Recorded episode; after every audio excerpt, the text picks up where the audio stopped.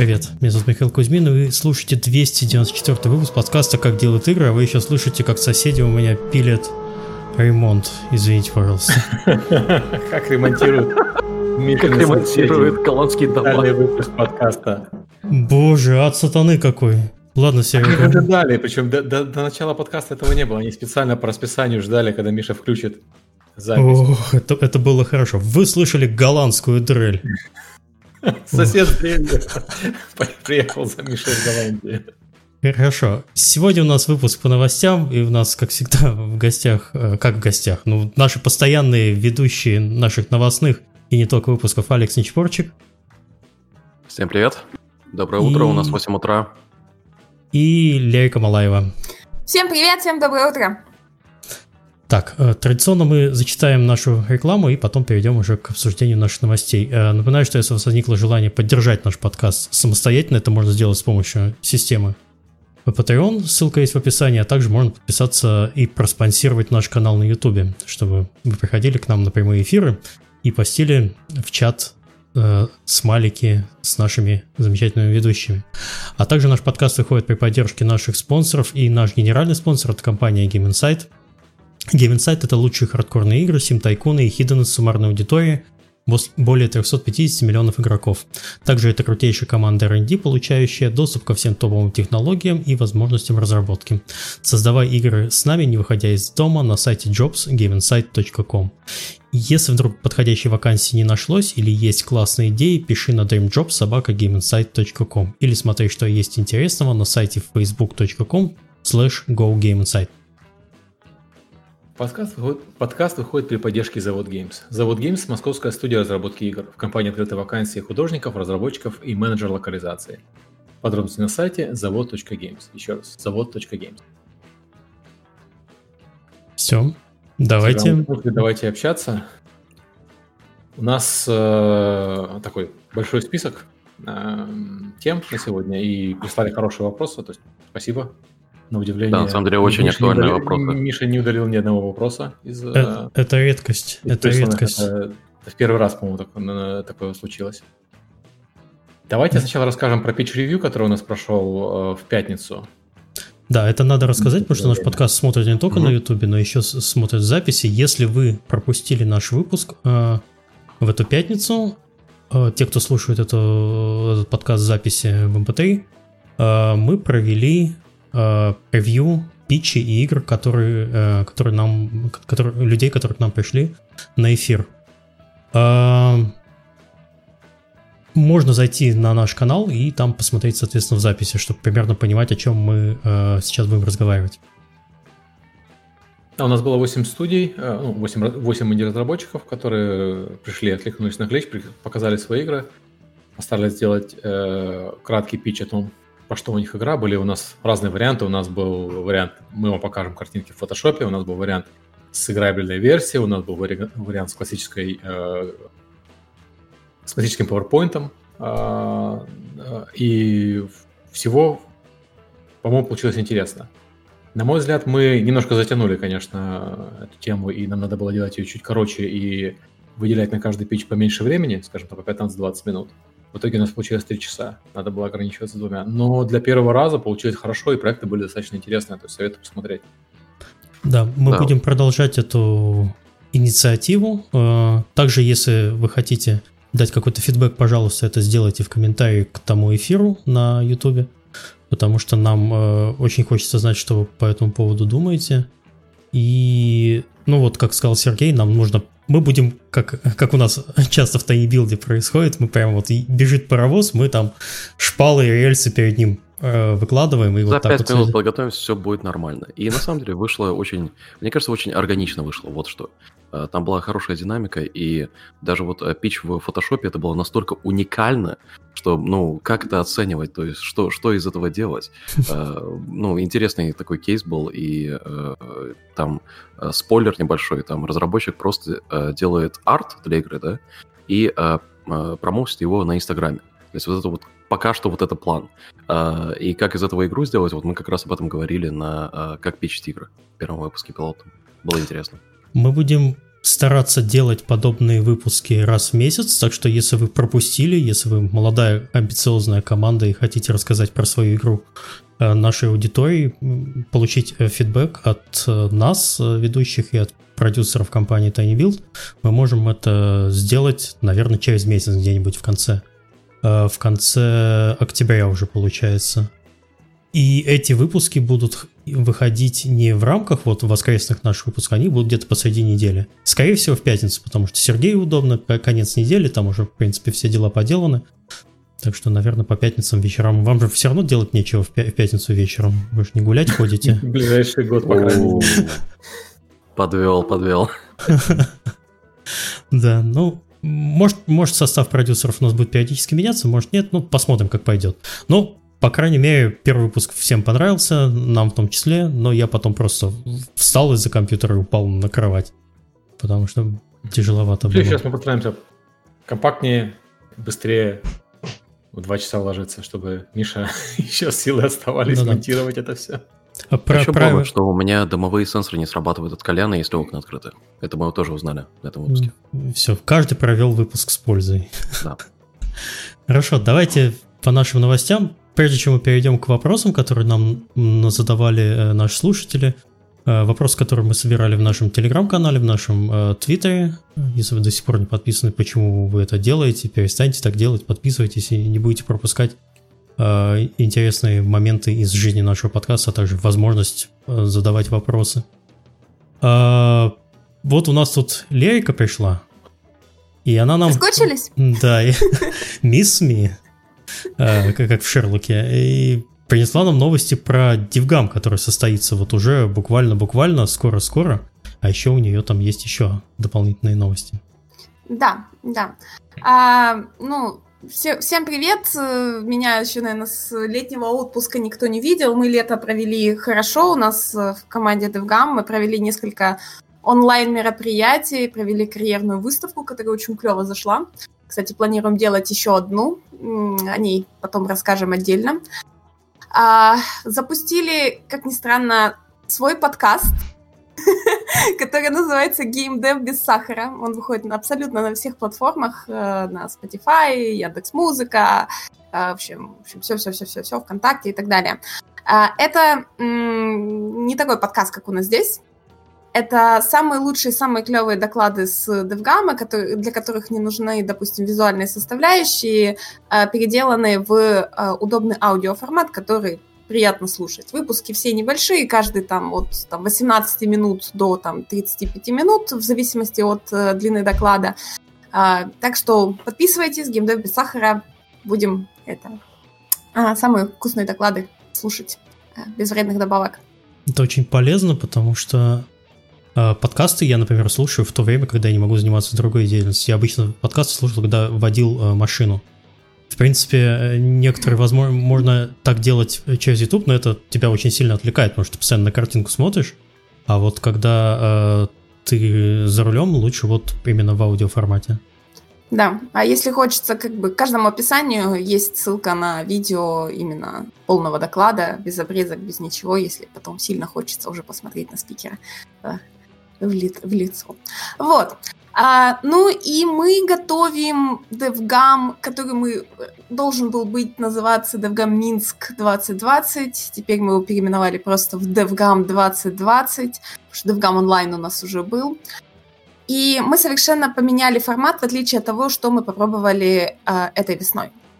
Мы решили, что это будет э, двухнедельное мероприятие.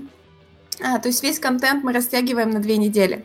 Да, то есть было с 19 по 20, теперь будет с 9 по 20. Легко запомнить, потому что единичку обрезали, оп, получилось с 9 по 20. А, с понедельника по пятницу, с понедельника по пятницу. А, две недели. А, то есть, что мы выучили в прошлый раз, что, во-первых, ну, когда два дня сильно концентрированного контента, это очень как бы тяжело поглощать этот контент. Мы что сделали тогда? У нас два дня, там с 10 утра до 6-7 вечера, 5 потоков доклада, как на офлайн мероприятии. Люди в онлайн и так на, офлайн на онлайн мероприятия не ходят. А, максимум несколько часов они могут потратить день на, собственно, контент, какие-то еще штуки, а так в основном люди параллельно работают, чем-то еще занимаются. Даже если они по бизнесу а, посещают, то это как бы назначили заранее встречи, а, посмотрели, поприходили на них. Так вот, каждый контент, каждый день у нас будет максимум 4 часа. Ну, например, там с 2 до 6 или с 3 до 7 мы сейчас еще определяем расписание.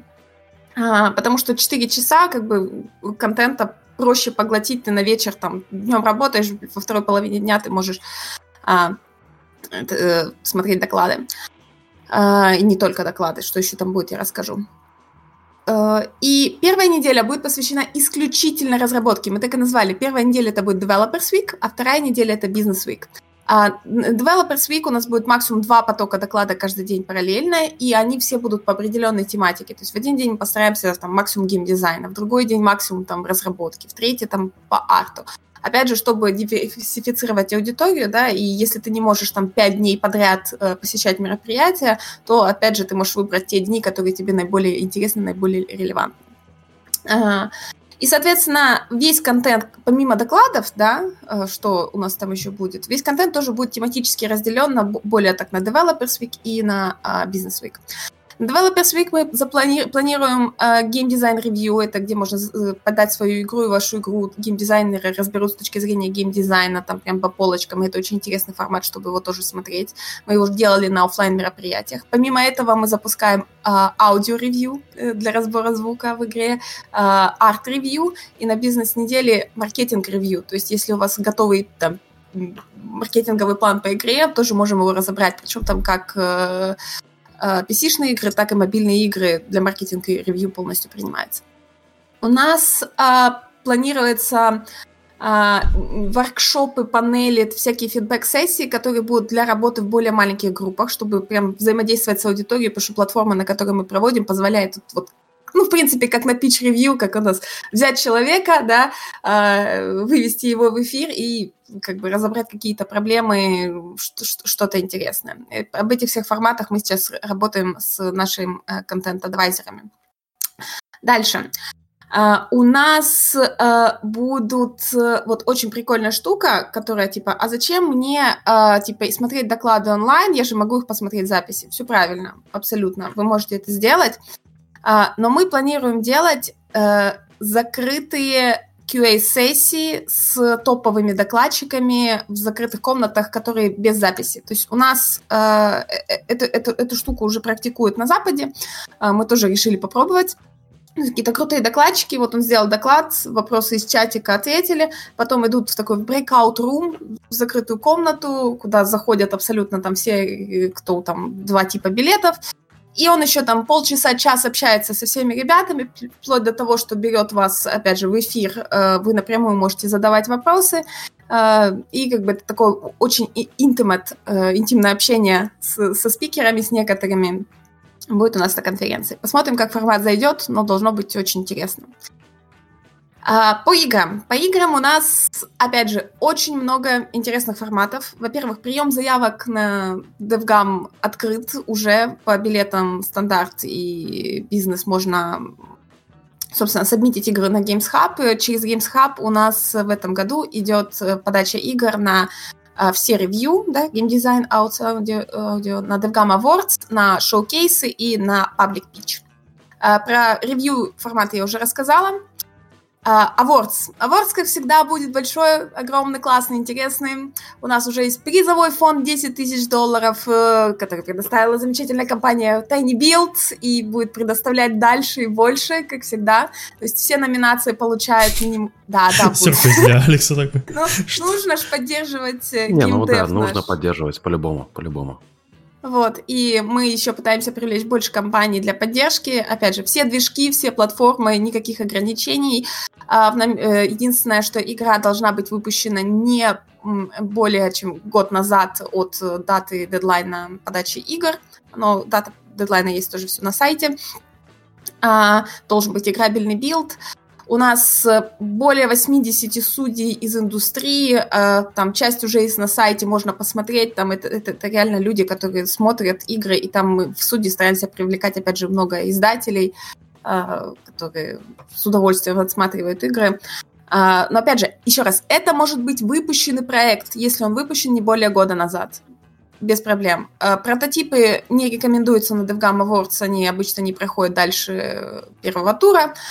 А, вот, и потом э, для, опять же, для номинантов DevGam Awards у нас много классных плюшек, там видеоинтервью на э, стрим, на, на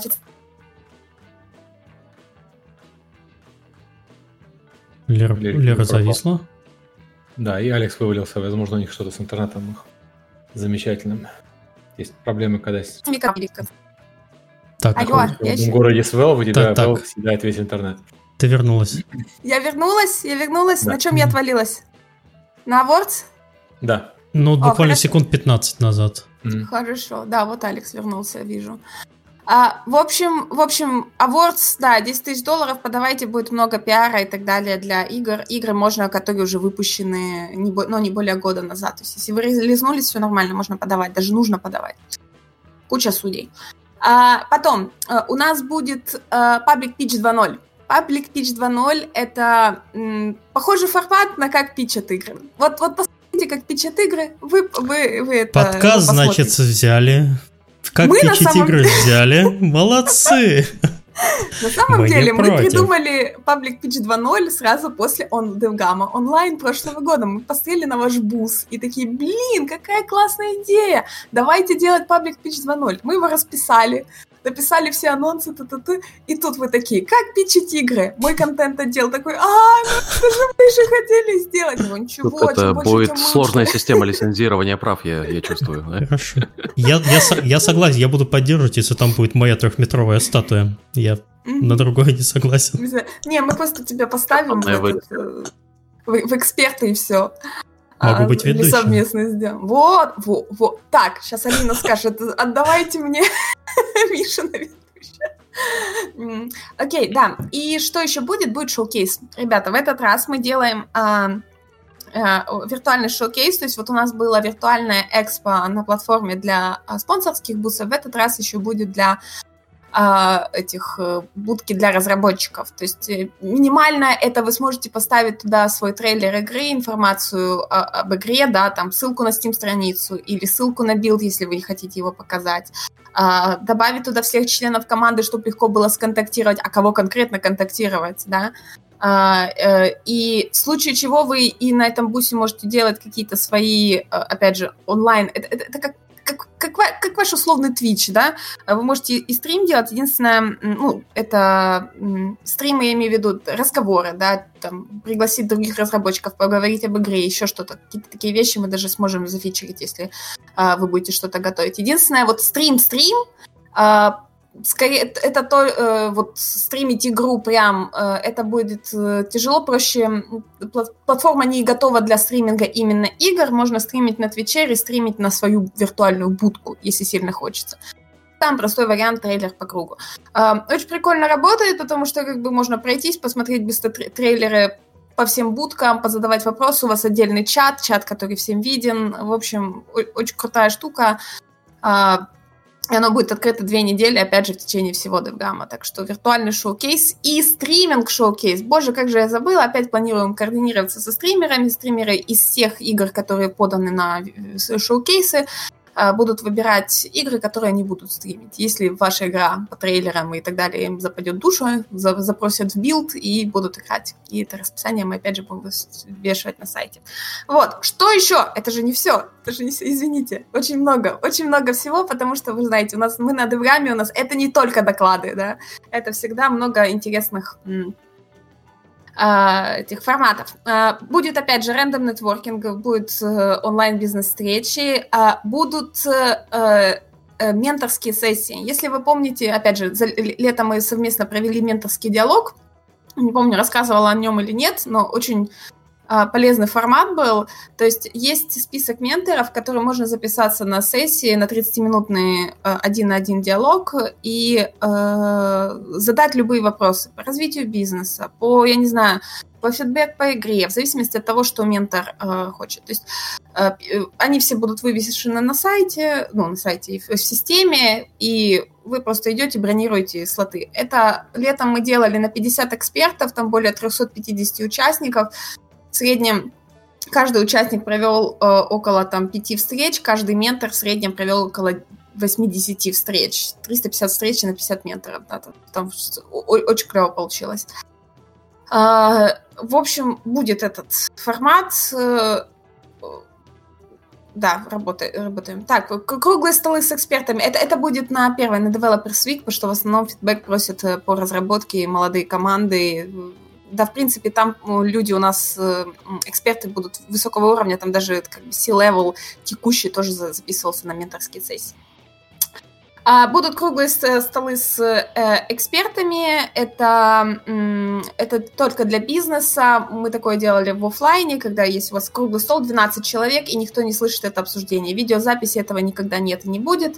А, где, собственно, какую-то тематику, наболевшие вопросы, считайте, как бы, как, зум-звонок на 12 человек, это, наверное, самое простое, как э, определить. Возможно, мы лимитируем до 8-10 в зависимости, что, чтобы проще было общаться и все могли участвовать в обсуждении. А, обычно это очень популярный формат, и весь бизнес у нас только туда и ходит.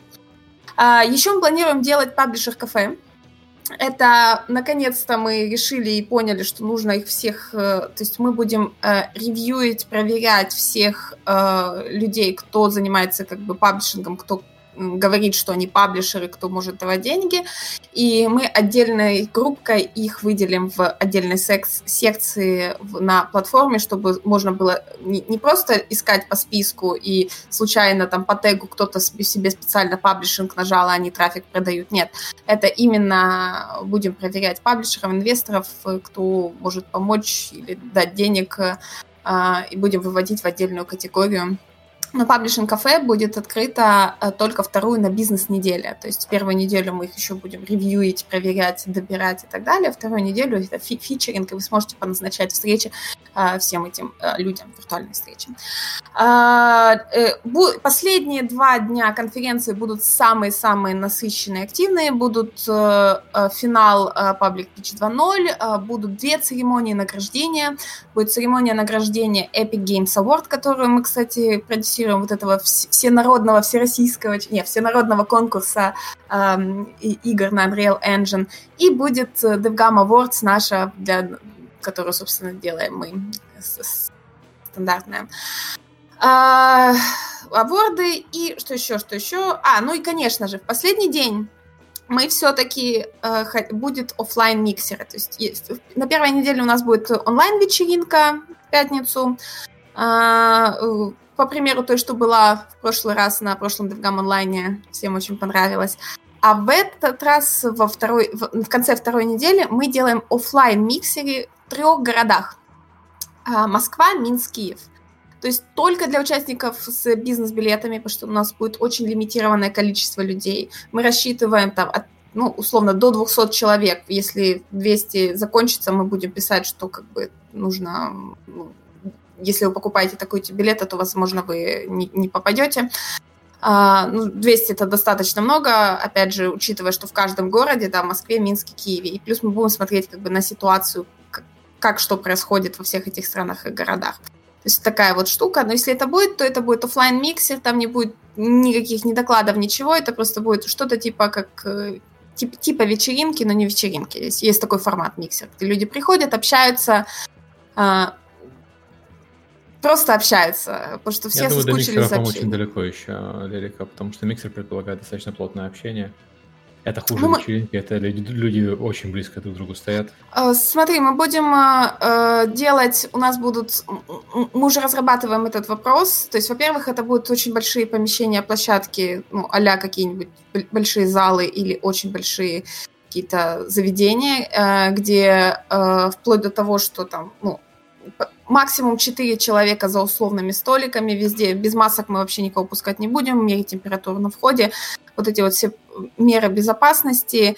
А, и опять же, ну, в дисклеймере есть, будет такое, что если, мы не, если будут какие-то опять вспышки и опять запреты, естественно, мы этого нигде проводить не будем.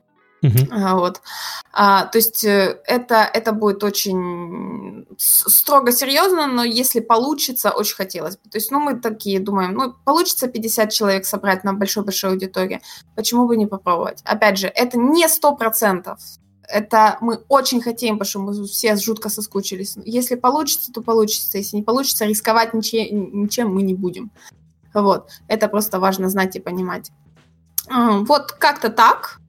То есть э, подписывайтесь на наш, не знаю, телеграм-канал DevGam News, на наш твиттер, на э, нашу рассылку, заходите к нам на сайт, там все новости, и мы будем очень много всего интересного рассказывать по новостям, по всем форматам в течение следующих двух месяцев.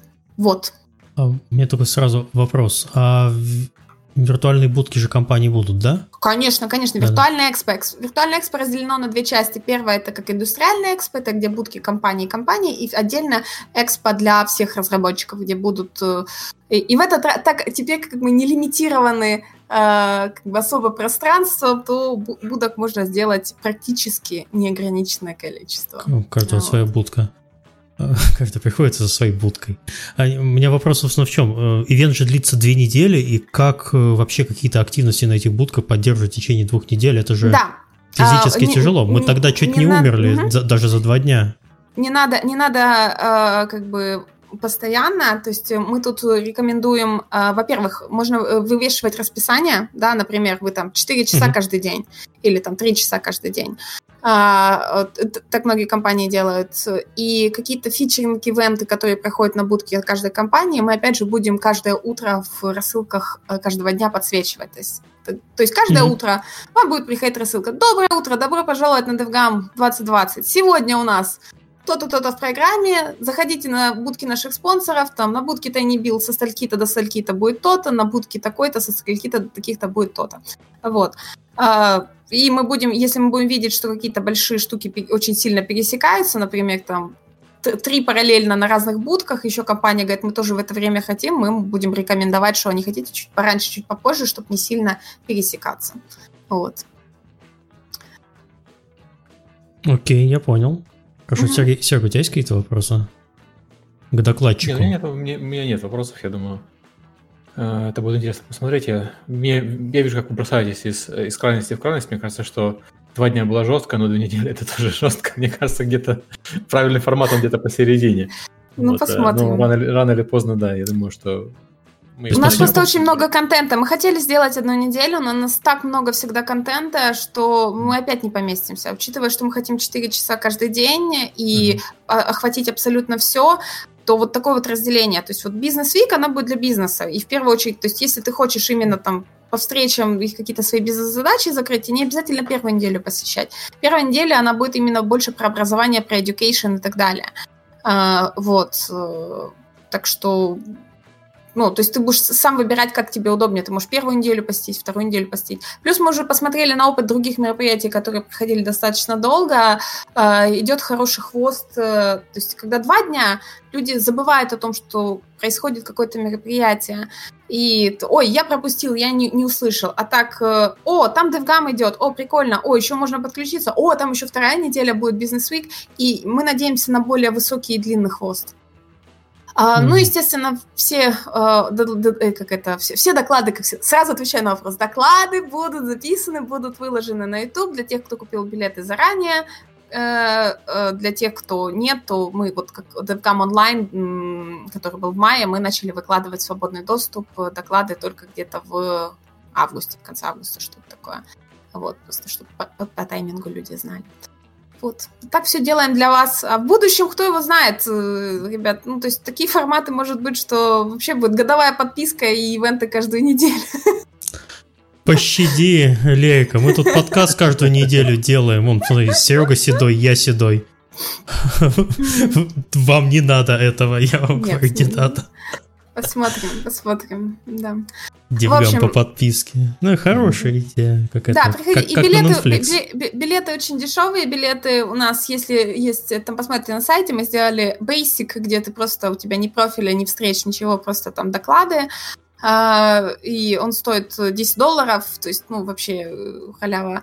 Uh, developers билет на, на эти две недели стоит, по-моему, 50, и uh, этот бизнес 99 общем, а, я даже не знаю, наверное, промокод мы сделаем в понедельник, я не успела сделать промокод, мы сделаем в понедельник промокод для КДИшки и э, запостим, и будем для наших слушателей еще и Так, так и будет называться КДИшка.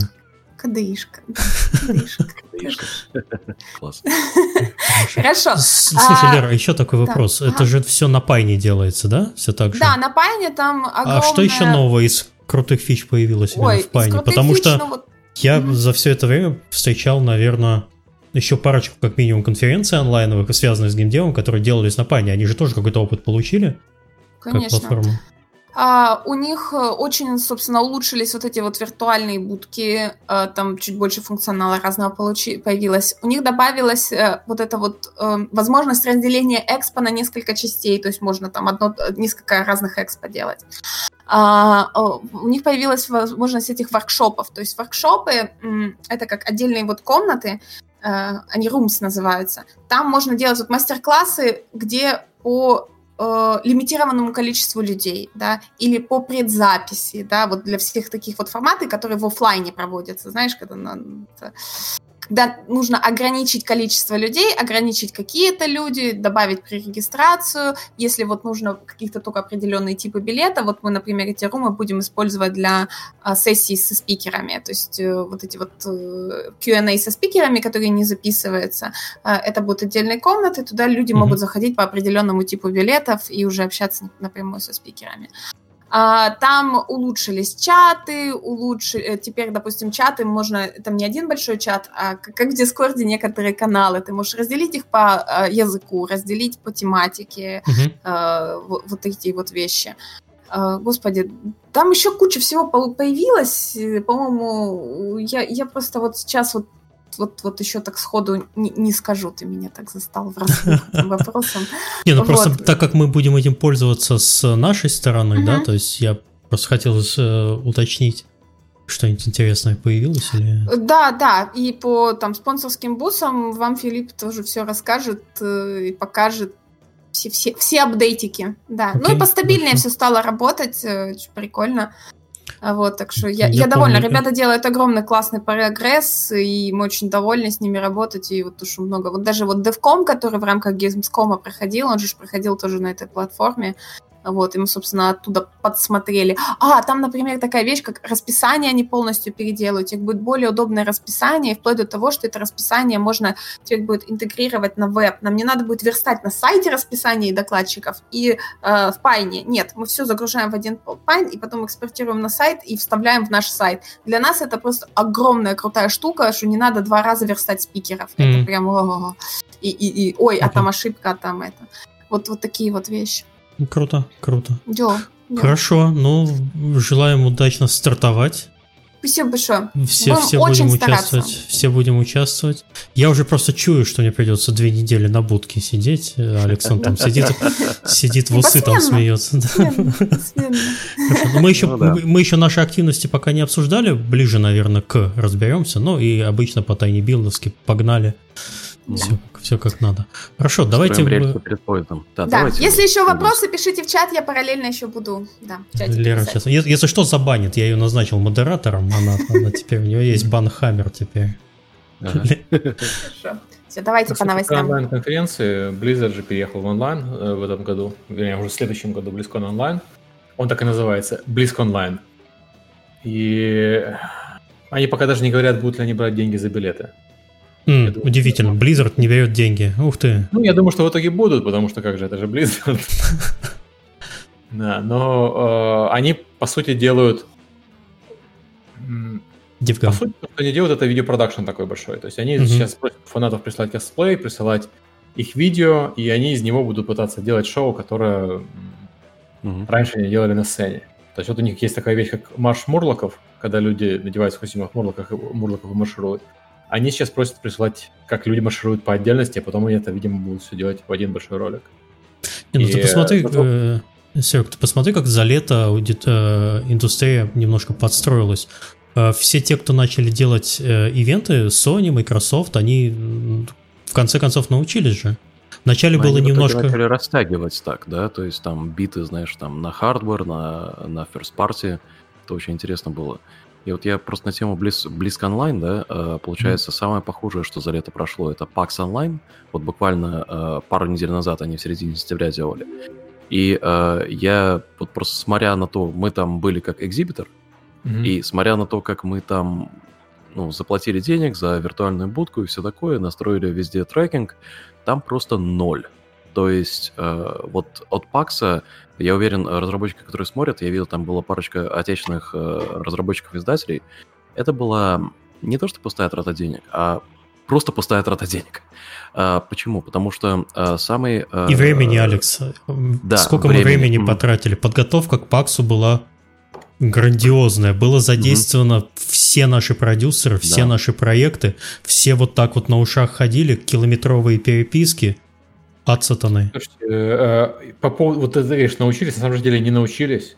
На самом деле, единственная нормальная виртуальная именно выставка такая ориентированная на пользователя, это был стимовское мероприятие, mm-hmm. и они ее проводят еще раз осенью.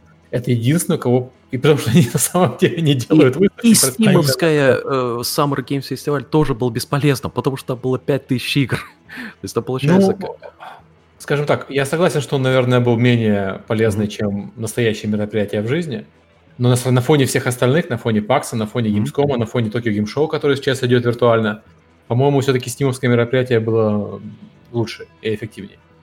Да, ну так вот, э, PAX Online, да, э, так же как и Steam Game Festival, э, единственная польза от этого была только когда был фичеринг на Steam. То есть, получается, весь трафик, все вишерсты, что мы получили, это, получается, три дня было. Запустилось в субботу с небольшим запозданием и закончилось в понедельник. Был вот этот поп-ап и фичер-спот. Вот от этого мы получили кое-какой traction, но не сопоставимо с тем, что вот когда мы сами все делаем что-то, да.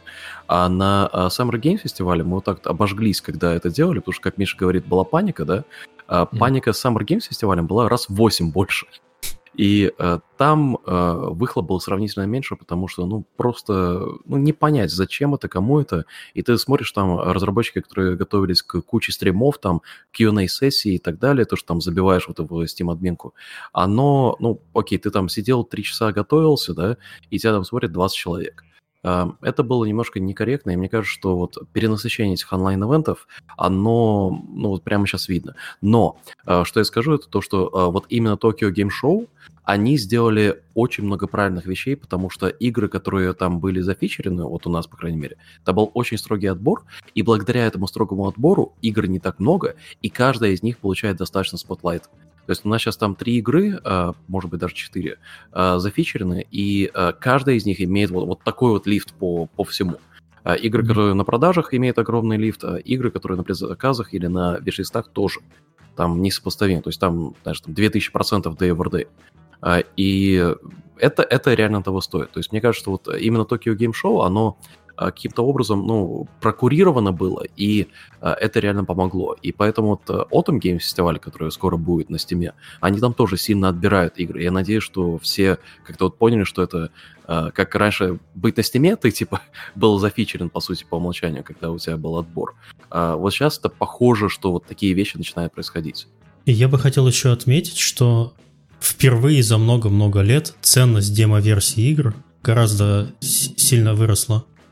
Раньше демки были не нужны абсолютно никому. Угу. Никто, никто на них не, э, не аттрактился, ни ревьювер. Вот когда, помнишь, Алекс, пару лет назад выпускаешь демку, и тишина. Угу, да. Просто вот как вот перекати поле э, среди салунов и ковбоев. Battlefield рефанды демки просто убили. У тебя два часа демки есть у любой игры. Да, но когда это происходит точечно, когда это происходит, э, если ты привлекаешь трафик именно на свою страницу в результате какого-то ивента, угу. демка в этот момент работает хорошо, потому что человек заинтересовался игрой, он не хочет ее покупать. Она, может быть, еще не вышла. Мы, большинство проектов, которые мы э, подсвечиваем сейчас на этих ивентах, это наши проекты, которые еще не вышли. И демка там — это прямо золото-золото. Люди их качают там, э, безумное количество по скачиваниям, и э, если ты не будешь делать демку, но придет человек на твою страницу, что он там сделает? Он посмотрит ее? Ну, вишлист поставит. Слушай, ну, это, демки, на самом деле, это были правильные демки, потому что эти демки были до выхода игры за полгода местами. Да. И она, конечно, имеет смысл, потому что вот ты смотришь на игру, думаешь, хочется поиграть сейчас, а не ждать полгода, пока она выйдет.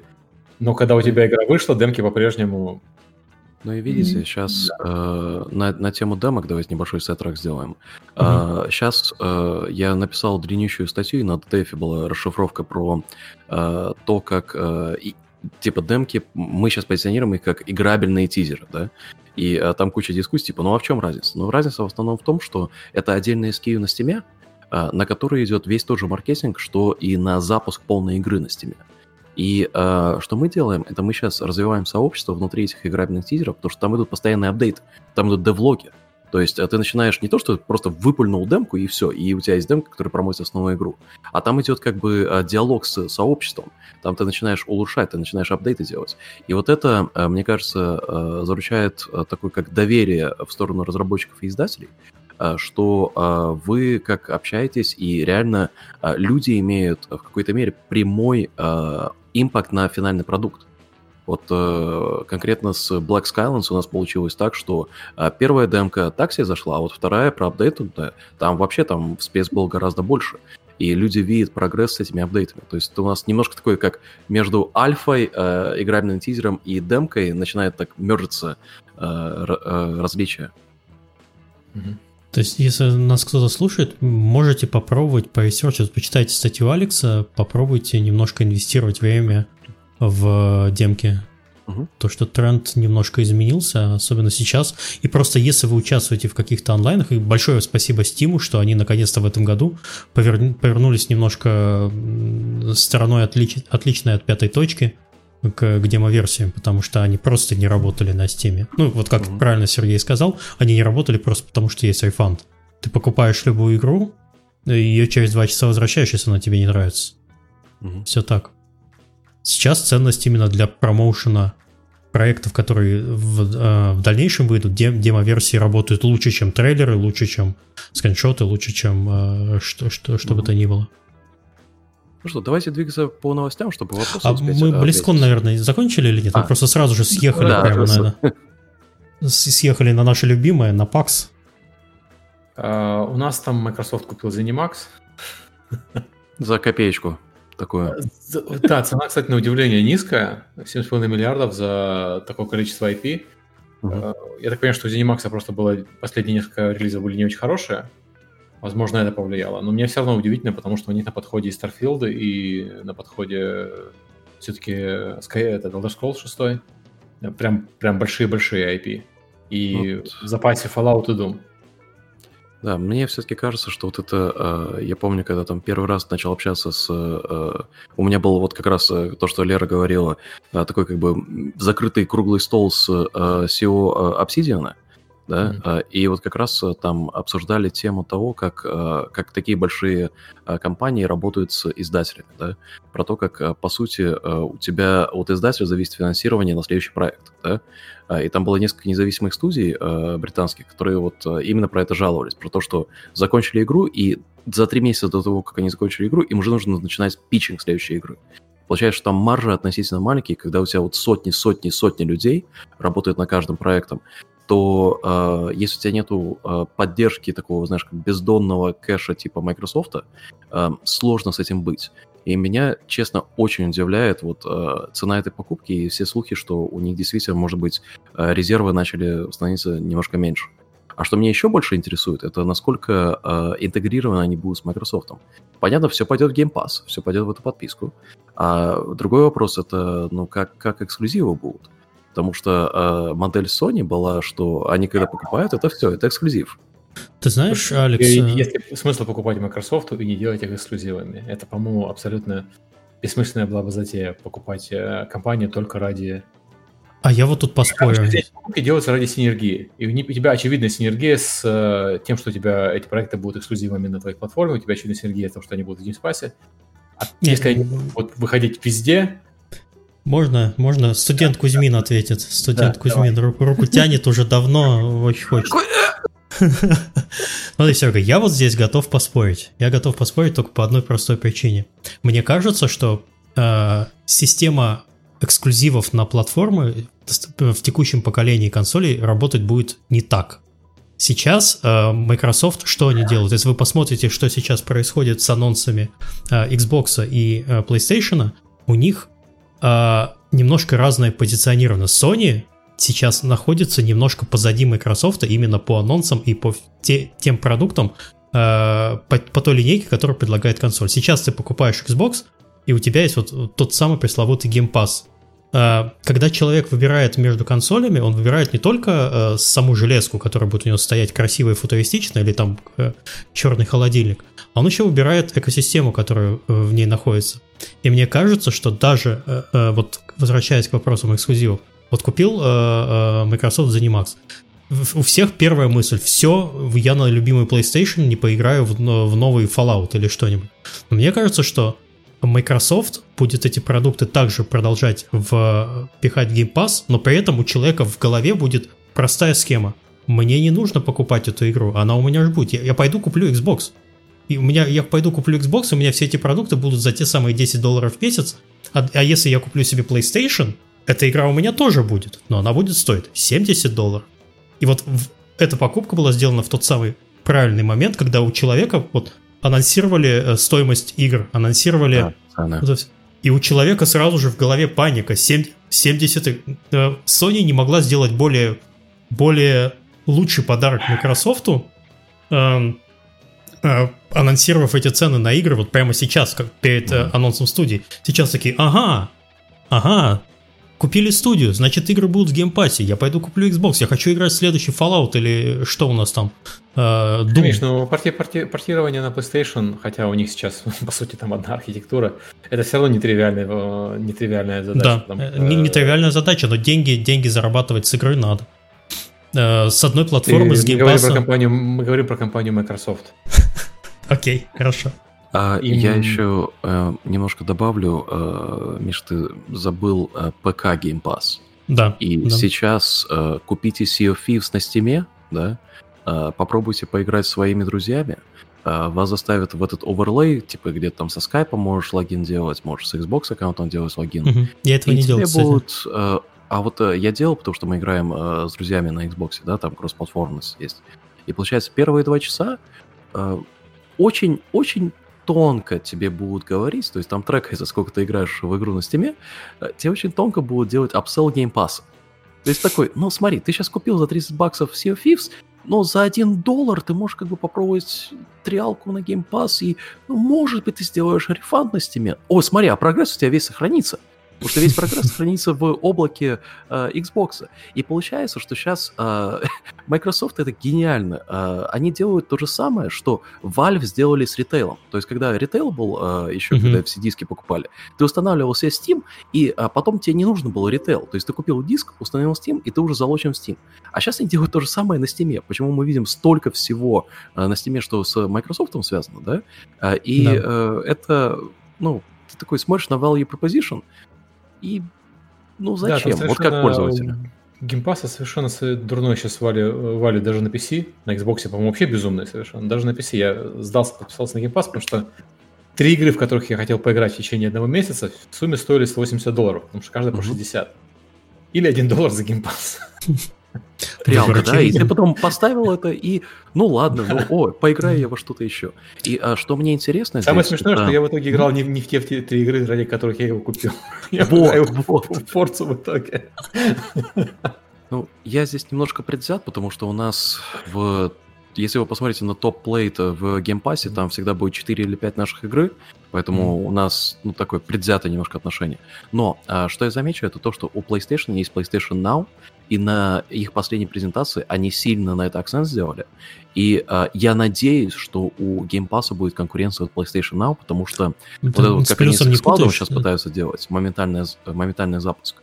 А, там очень интересно сделано. То есть ты подписан на PlayStation Now, а, и ты пробуешь моментально, вот так вот, 10 игр, да, такой, а, потому что у тебя запуск идет. О, мне это понравилось, я поставил на закачку, и у меня будет как mm-hmm. клиент. И вот я очень надеюсь, что будет большая конкуренция, потому что конкуренция это всегда хорошо. Да, э, согласен, и согласен с твоей позицией, что Microsoft использует Steam как витрину для продвижения геймпаса, потому что если мы посмотрим на игры, которые выходят на геймпассе и на Steam, на Steam у них совершенно неадекватные продажи. Совсем не такие, какие должны быть у проектов такого калибра. То есть посмотри на Gears of War, да, э, на PC это, это... Мы знаем, что игра хорошая, мы знаем, что у игры отличные э, продажи на Xbox, мы знаем, что у игры куча наград, такое ощущение, что ее просто все играют в геймпассе, никто не играет на PC, на, на Steam, вернее, потому что Мгм. Как бы Потому один доллар что 60 долларов есть разница, часа, да. если Да. ты это... Очень тонкий намек. И rate. Вот мне очень интересно было бы узнать rate на стиме таких игр, у которых такой funnel есть. Это очень-очень круто. Ты, Алекс, не путаешь? Рекламили на самом деле PlayStation Plus, а не Now. А, да, Now- а, PlayStation Plus, а, я, я просто к тому, что а, Now у это- меня да, это типа ощущение, cloud. а, что в итоге эти две вещи смержатся. То есть, что ты подписываешься на PlayStation Now а, и PlayStation Plus, и в итоге это типа одна подписка будет, да? И что а, у них уже есть инфраструктура, потому что они купили Гайкай а, давным-давно, А, и а, что ты вот там, знаешь, ой, я пропустил Uncharted, а, да, там с прошлого поколения, например. Я его попробую, клик, у тебя загрузилось. недавно в рамках плюса, кстати. Мгм. Пропустить Uncharted э, очень сложно. Потому что Ну, когда они на его тебя вот такой с двумя Да. фарами несется Натан Дрейк, ты это просто не можешь Да. понять. а, Локомотив. Нет, Но ну, я ну, в смысле... согласен, смысл объединить PlayStation Now и PlayStation Plus, и они объявили уже, что у них в рамках PS Plus будет какая-то небольшая библиотека PS, э, PlayStation классики сразу доступна. То есть это явно попытка перейти в, в свой геймпас а, Мгм. в дальнейшем. Э, Разумно, э, интересная схема. И многие говорят, что они думают, что подписка убьет продажи. Я думаю, что не убьет так же, как Netflix кино не убил. В итоге кино Мгм. убило что? Кино убила эпидемия. Но до эпидемии в кино точно так же хорошо люди ходили, как смотрели подписываясь на Netflix у себя. Это совершенно разные аудитории. Есть люди, которые Нет, ну, покупают... не просто эти модели могут сосуществовать. Ну, ну, есть- нет, я в смысле говорю, есть люди, которые покупают себе фифу и играют в нее два, э, год до следующей фифы. Есть люди, которые себе покупают Call of Duty и играют в него до следующего Call of Duty. А есть Да, люди, которые вот постоянно человек. потребляют. Да, это, это я. Я человек, который целый год проиграл в Call of Duty. Что вы можете в меня это... Можете дизлайки ставить. Не, не надо. Ставьте лайки. Ставьте лайки. Ставьте на- лайки, ставьте да. лайки. Ставьте И лайки. подписывайтесь, и колокольчик кликайте. И колокольчик обязательно. В общем, э, мне кажется, ну то есть еще раз возвращаясь к вопросу, что мне кажется, что все-таки Microsoft не э, пойдет в эксклюзивность по продуктам, он будет просто делать лучшее предложение для Xbox и тем самым продвигать э, Xbox как платформу, которая, с которой тебе проще, понятнее и если ты постоянно, если ты геймер, который постоянно ищет себе новые продукты, вот, который в месяц играет там 2-3 игры, это очень хорошее предложение, и они вот будут на- именно на это давить маркетингом, и, и так будет все Я работать. сейчас чеку сделаю, буквально Ага. минутку. Какая следующий Давай. вопрос? Окей, следующий вопрос у нас, кстати, про стриминг опять. У нас Amazon анонсировал Луна. Или Луна. Ну, по-английски Луна. Да, это- это, это- к вопросу. стриминга. Ну, то, что у кого-то есть... То, что у Амазона есть сервис стриминга, никого не удивляет, потому что там пол интернета работает на AWS, на их Мгм. системе куча серверов. А если кто себе может позволить сделать сервис стриминга, это Google, Microsoft и Amazon. Три самых крупных э, провайдера сервисов. Еще Интересно. Oracle может, но Oracle в это вообще не лезет. Не, подожди, Oracle сейчас только себе э, TikTok начнет хостить, подожди. Не, ну у них тоже есть же клаудовская инфраструктура, у них все для этого тоже существует. Просто компания немножко старомодная. Да, Да, вот в этом как проблема. Walmart пытается сделать свой стриминг. Это, ну, примерно из той же категории. Э, Деньги есть, э, технологии даже, наверное, есть, но опыта меньше. Мгм. Но мне интересно другое у Амазона. У Амазона еще, один, нов- еще одна новая бизнес-модель. То есть, смотри, у нас есть э, майкрософтская модель. Майкрософтская модель – это ты платишь деньги и играешь э, в свои игры, которые у тебя есть уже на Xbox, ну, и играешь в кучу игр, которые у них есть в подписке в Game Pass'е. На мой взгляд, это самая лучшая модель для э, среднего потребителя, потому что у тебя в одну подписку входит все. Потом у нас есть модель NVIDIA, и э, там еще есть аналоги NVIDIA. Когда ты приносишь свою библиотеку Эпика или со Steam, играешь и платишь им денег, но зато играешь в то, что ты уже купил. Это э, разумная модель для про-юзеров, на мой взгляд. То есть, если у тебя юзер, э, пользователь продвинутый, у него большая библиотека игр, он в основном играет на домашнем компьютере, но иногда ему надо играть на стриминге, как дополнение, NVIDIA модель, на мой взгляд, хорошая, как дополнение. Но она, естественно, не такая массовая, как Microsoft. И у тебя есть модель Гугла, которая называется «Заплати за под- купи подписку, и игры тоже купи». Ну, только не Ну, слушай, и э, не- э, Да. Nvidia немного смешная компания. Вот ты знаешь, когда ты сейчас покупаешь новую видеокарту, знаете, что, знаешь, что он тебе всовывает? Купон на год на GeForce Now. Зачем? Ну, понятно, потому что может. Да. Почему бы нет? Но ты покупаешь самую мощную видеокарту в мире. Ты куда еще тебе клаудовский я гейминг? Это да? комплементарная модель. Это э, м, люди, которые будут играть на NVIDIA, на, на NVIDIA сервисе, у них уже есть игры, у них уже есть игровой компьютер. Просто иногда они вынуждены играть вне дома. Мгм. Когда-нибудь в следующем году они будут вынуждены играть вне дома. Когда их выпустят всех. Да. Сейчас, конечно, э, таких людей меньше. И у тебя есть стадия, которая купи игры и купи подписку, и игры у нас ты не можешь переносить прогресс из своих игр э, с других платформ, поэтому ты игра, начинаешь заново. То есть стадия — это модель, когда ты играешь только на стадии и не играешь больше ни на чем. Потому что ну, нельзя играть игру на стадии и на чем-то еще. В отличие от Microsoft и в отличие от NVIDIA. Эти модели существуют синергии. Так вот, амазоновская — это еще новая модель. У Амазона ты подписываешься на каналы стриминга, как в телевизоре внезапно, или как на Амазона, у Амазона есть праймовские каналы. То есть ты подписываешь на под- подписываешься на подписку Амазона, у тебя там какое-то количество игр. Потом ты подписываешься на подписку Uplay, и у тебя там какое-то количество Ubisoft'овских игр. И это Мгм. дополнительная подписка. И потом у тебя, возможно, будет подписка Electronic Arts с каким-то количеством игр. И потом, возможно, у тебя будет подписка, я не знаю, Tiny Build с каким-то количеством игр. И ты вот за каждую подписку каждого издателя платишь отдельно и играешь в то, что хочешь. То есть, с одной стороны, это такая модель а-ля карте, да, она прикольная, потому что ты можешь выбирать. Вот я хочу играть в тайнибилдовские игры, и я хочу играть в юплеевские игры. Остальное я не хочу играть, и за него платить не хочу. Но с другой стороны, у меня такое ощущение, что вместо там э, 15 долларов максимальная подписка на Xbox стоит, которая тебе дает PC, э, облако и консоль, да? Э, Xbox Ultimate. Но мне кажется, что у Amazon такая подписка максимальная, которая дает все, будет, ну, там, 60-70 долларов в итоге. Потому что у них Ну. объявленные цены, они такие, они не то чтобы высокие, но в сумме они будут кусаться. Это то же самое, как, э, ну, как ты сказал, как сейчас на Прайме. э, Для тех, кто не знает, как Прайм работает, э, там ты заходишь в это приложение, да, и, например, когда был Game of Thrones, у меня была возможность подписаться напрямую на этот, на HBO, да, или внутри Прайма, потому что там как бы агрегация идет. Э, В Hulu то же самое. То есть в Hulu, когда я там хотел, хотел э, по-моему, Family Guy до недавнего времени, до пары лет назад был э, в отдельной подписке, и просто вот эти получаешь там Family Guy, Симпсонов, American Dad, да, и у тебя идет такая ком- компартамизация. И здесь реально контент был очень важен, то есть крутой контент от издателей. И мне кажется, что вот здесь будет пилотная программа, если вы видели на Steam и EA Play себя прорекламировали, типа это первая э, венчура подписки внутри Steam на... э, и я не совсем понял там value proposition, но это вот примерно то же самое. И мне кажется, что здесь э, Amazon со Steam будут напрямую конкурировать, потому что вот эта пилотная программа э, EA Play на Steam это как раз то, о чем ты говоришь. Знаешь, Смотри, а на самом деле, можно я немножко перебью, потому что я смотрю по, по чату, у людей прям в глазах, э, ну, в глазах там в, в сообщениях читается непонимание. А, просто подписки на ex-USSR, это же, это же, этого же надо бояться. У всех э, очень негативное отношение к подпискам. Э, раска- э, Алекс, Серега, расскажите, что на Западе все живут на подписках. Все, что ты покупаешь, подписка это хорошее предложение. Это правда, что все на подписках. Я не могу сказать, что их не стоит бояться, а подписки, потому что добавляются и добавляются. У тебя в определенный момент ты обнаружишь, что ты подписан на кучу всего. Я недавно провел ревизию и подписывался от кучи всего у себя дома, потому что подписываешься, ой, 5 долларов Мгм. в месяц. Ну, подпишись, Да-да. подписываешься еще 15 долларов в месяц. Потом Не, ну это- на- ну это так а и работает. подпишись на год, получи скидку 30%. Ну да, да, но в итоге ты смотришь, у тебя оказывается, что ты подписан на кучу всего. Там, я подписан, например, на Microsoft Office. Ну ладно, Microsoft Office мне нужен детям Ну да. периодически, и, и мне тоже периодически нужен. Но подписочная модель, она, она имеет свои э, негативы. Но вот амазоновская подписочная модель, у нее есть и много позитивных вещей. Вот э, я не думаю, что кто-то подписывался бы на HBO Max ради Амазона, ну, через Amazon. Я, понимаю, что какие-то люди есть, которые это сделали. Ну, типа меня, кажется, Да, особого смысла большого нету.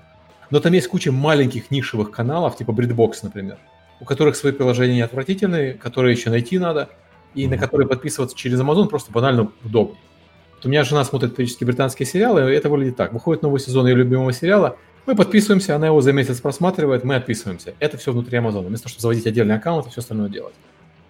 Steam Мгм. в этом случае не работает, потому что Steam все равно требует заводить отдельный канал для Electronic Arts. То есть я не понимаю, какое у меня удобство подписываться на электрониковскую подписку через Steam. А, потому что если ты а, не установил Origin их, да, а, ты не установил еще один дополнительный аккаунт, ты такой думаешь, окей, я буду все менеджить в одной а, экосистеме. Это то же самое, как а, есть приложения, которые а, легче купить, например, через а, iTunes, да, через iTunes ты подписку купил, и у тебя на всех десктопах и все остальное. То есть вот, например, э, мне гораздо легче взять э, телефон, э, залогиниться, да, э, там сканировать свое лицо, и я там уже подписан. И, э, как ты говоришь, менеджмент подписок, я сейчас большинство менеджу внутри iTunes. То есть там прямо вот этого subscriptions это, есть. Это, это, а, у iTunes хороший механизм, э, ну, я бы не сказал, что хороший, у них есть свои недостатки. Он, э, семейные mm-hmm. подписки очень сложно менеджить и так далее. Ну, неплохой механизм э, управления подписками. У Амазона хороший механизм управления подписками. Mm-hmm. У Steam механизма подписки, управления подписками еще толком нет. Поэтому я про сейчас говорю. Возможно, в будущем а, они ну, да. делают такими же. Ну, видишь, на, на твой вопрос про, а, типа, зачем а, на HBO подписываться внутри Прайма, то же самое, да? А, это просто как, с одной стороны, это платформа для discoverability контента, потому что их нативные приложения обычно вообще никакие, а с другой стороны, это как, ну, просто вот удобство. То есть удобство, что внутри моего прайма я могу зайти на свой Amazon и посмотреть, что вот у меня здесь тик-тик-тик. А потом такой, окей, у меня есть в iTunes, э, в Steam, э, в прайме, э, где еще кучу подписок сделал. Да, да, я, я, я понимаю. Ну, просто HBO конкретно, у них приложение на голову выше, чем Amazon. ну да, да. Конкретно HBO я бы mm-hmm. не подписывался через, через Prime. Но многие нишевые сервисы, да, я понимаю, почему это работает. И они позволяют же подписываться не только на сервисы, они позволяют подписываться на телеканалы, как, кстати, и Hulu позволяет, как и Google mm-hmm. позволяет. То есть mm-hmm. у них есть, по сути, такая мини-версия кабельной подписки, которая встроена в, в сервисе стриминга. Mm-hmm. А, то есть Amazon интересная, интересная бизнес-модель. А, все остальное, я так понимаю, что классическое, как у всех, а, но за бизнес-моделью будем смотреть, а, потому что интересно, как оно пойдет. И, конкуренция, опять-таки, очень хороша на, на, в плане стриминга. Между стадией, xCloud и Amazon это всегда здоровая конкуренция. Не всегда, всегда очень смешно за этим смотреть, потому что стриминг, на мой взгляд, в нынешних условиях, даже в случае с 5G, это все равно комплементарный сервис. И поэтому я сильно больше верю в майкрософтовскую модель, чем в остальные. Ну, в NVIDIA еще я верю, но для все-таки для своей Я, кстати, вспоминаю 10 лет назад, а как же это стартап, у меня всегда вылетает из головы британский был. OnLive? Да, OnLive. Я им пользовался ежедневно, потому что я тогда только переехал в Голландию, денег особо не было, а, я просто подписался на него, а, и у меня был очень хороший канал с Лондоном, получается, там, где их дата-центр был, и этот ты играл, ну, вообще без проблем, ноль. Но тогда еще все было на проводе, тогда Wi-Fi еще как такового особо не было распространено, и это было прикольно. Онлайн, у онлайва, кстати, была прикольная фишка, которую Google только обещает. Ты мог в любой момент посмотреть, кто играет в игру. И да. посмотреть, как они играют. Да. То есть у тебя летсплеи были до, до, до, до летсплеев. Это был OG летсплей, да? да? Ну, кстати, а если перенестись на год назад, помните замечательную презентацию Stadia, их обещанное будущее, когда ты смотришь на ютубе, как человек играет в игру, и ты сразу же нажимаешь кнопку и попадаешь в, в проект на Stadia. Где это все? Есть ощущение, что Google, э, Google подход он всегда был контринтуитивный, и, знаешь, вот здесь всегда во, всех индустриях говорят, uh, content is king, да? Uh, контент король. А у гугловский подход это технология король. Технология гораздо важнее. И они всех смогли забороть этим. Google поисковик не имеет никакого контента своего. Он берет чужой контент, агрегирует его и выдает. Угу. Google Новости не делают своего контента, берут чужой контент, выдают, агрегируют. YouTube... Google Почта тоже, очевидно, они не пишут всем письма. А, YouTube тоже не делает делает... практически своего контента. Да. У них есть продакшн студия, но она, э, да. сами понимаете, она не очень успешно взлетает. Поэтому они решили, что вот мы когда будем делать Google стадию, зачем нам париться по контенту, у нас ни, никогда нам это не было нужно. Мы всегда делали технологию, а потом контент приходил к нам сам, потому что у нас самая лучшая в мире технология. И у них стриминг действительно лучше, чем у остальных платформ, технологии, технически. А, я пробовал, как технология, он работает лучше, но не нужно. Угу. Да, ну просто, по-моему, в ноябре будет год, как я совершил, наверное, лучшее лучшую вещь в своей жизни, это когда была презентация стадии, и я уже положил стадию в корзинку себе покупать, а потом вспомнил, что у меня кошелек на первом этаже, и я не пошел, и так и не вернулся. Вот, и вот это все так примерно и закончилось для меня история со стадией. Amazon спас от Fallout 76. когда я заказал коллекционное издание Fallout 76, а потом за несколько дней до его выхода Amazon мне прислал сообщение, что твоего издания не будет. Я подумал, ну ладно, уже куплю, когда выйдет. Сделай рефанд. И потом мемы, все мемы пошли в первую неделю. Да. Хорошо. А давайте двигаться быстрее чуть-чуть, а, предлагаю, чтобы вопросы, потому что действительно вопросы классные. Да. У А, нас стартовали... Говори. Да, я хотел сказать, что у нас как раз про Amazon, к разговору про Amazon. У нас стартовали Xbox, э, PlayStation, э, GeForce 3080 и 3090, и, там, знаете, как в том меме про ослика, и еще Oculus Quest 2. Да, стартовали продажи. купить Xbox и PlayStation и 3080? Подожди, подожди, это, это на самом деле, можно сказать, это были предзаказы продаж э, Xbox, PlayStation, и по сути предзаказ карт, потому что их тоже невозможно купить. Я, я, я- меня уже вторую неделю бомбит, я по этому поводу периодически в- в Твиттер вылезаю с новостями из Нидерландов. Крупнейший онлайновый магазин техники, в котором покупают абсолютно все. А, они, им пришлось создать э, отдельную страницу с новостями, с горячими новостями, когда будут эти карты. У них там текст примерно следующего содержания.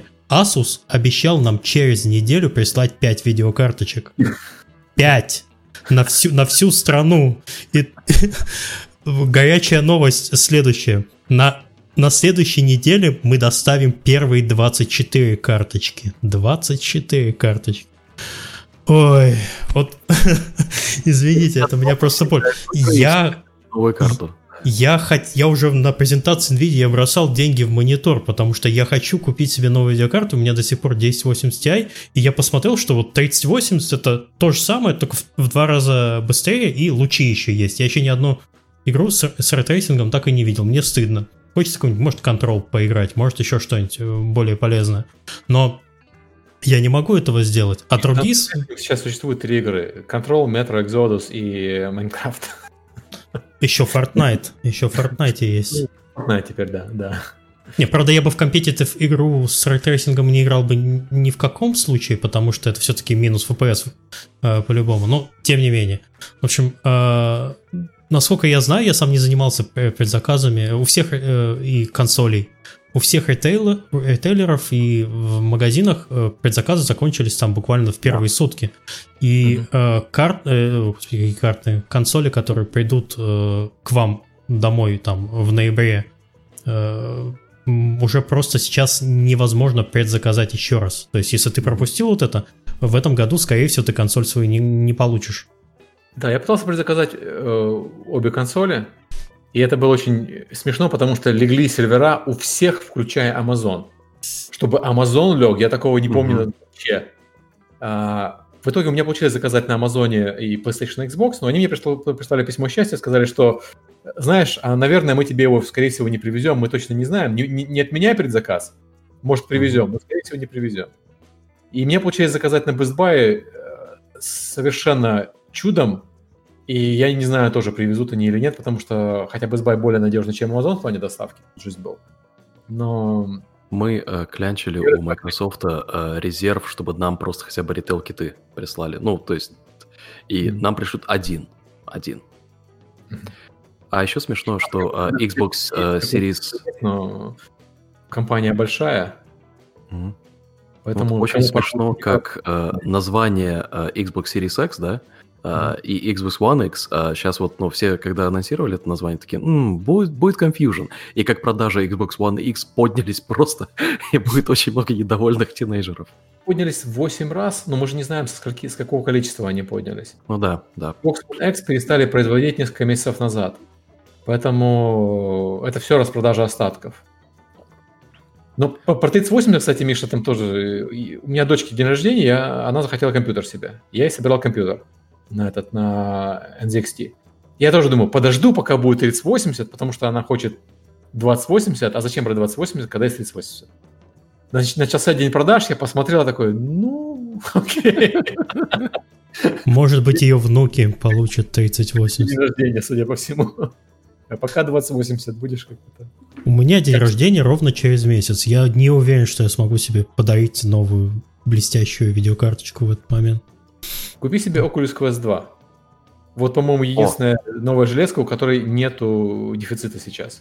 Потому что она выходит, когда столько всякого нового железа анонсировано, что вот надо на данный момент покупать Oculus Quest 2 кажется пустой тратой денег, когда есть, особенно если есть первый Oculus Quest.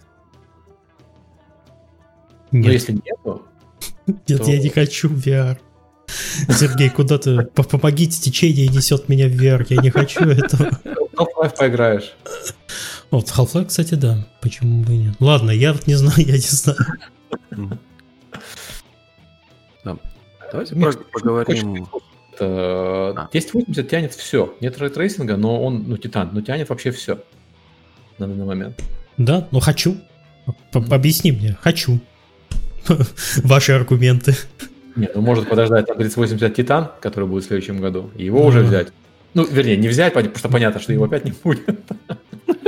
Это такой цикл постоянно, что типа откладываешь, откладываешь и сидишь на своей 1080, У да. нас есть в в Дискорде есть отдельный раздел hardware, и там такое жду, ждун это маскот этого раздела, потому что люди постоянно ждут. А вот сейчас, короче, выходит, а я не куплю, а еще подожду. И вот так вот по, по кругу. Нет, покуп... у меня есть там закрепленных э, месседжах покупать надо, когда надо. Вот это вот это золотое правило, которое работает в отно- в отношении железа. Давайте двинемся дальше. Там Алекс нас подпушивает, потому что мы уже Ну, на самом деле такой, да, разговаривали. да. А вопросов у нас еще очень много, а мы что-то засели на э, Да. всем этом безобразии. Among Us. Почему оно взлетело? Отвечает. Хороший вопрос про Among Us. Among Us — это классический Вервольф. Э, Кто не знает, Вервольф — это игра с предателем. Вот э, Secret Neighbor Werewolf. Э, Да, Да. Secret Neighbor то же самое. И сделанный, я не знаю, я много лет ездил всем по мозгам, по-моему, в том числе и на этом подкасте, про Мгм. Space Station 13, Space Station, э, космическая станция 13. Одна из лучших э, старых э, реализаций Вервольфа, которая на самом деле не Вервольф, потому что это на самом деле мад, там можно делать много всего, но она в душе Вервольф. Про игра на космической станции, где все может пойти не так, как ожидается.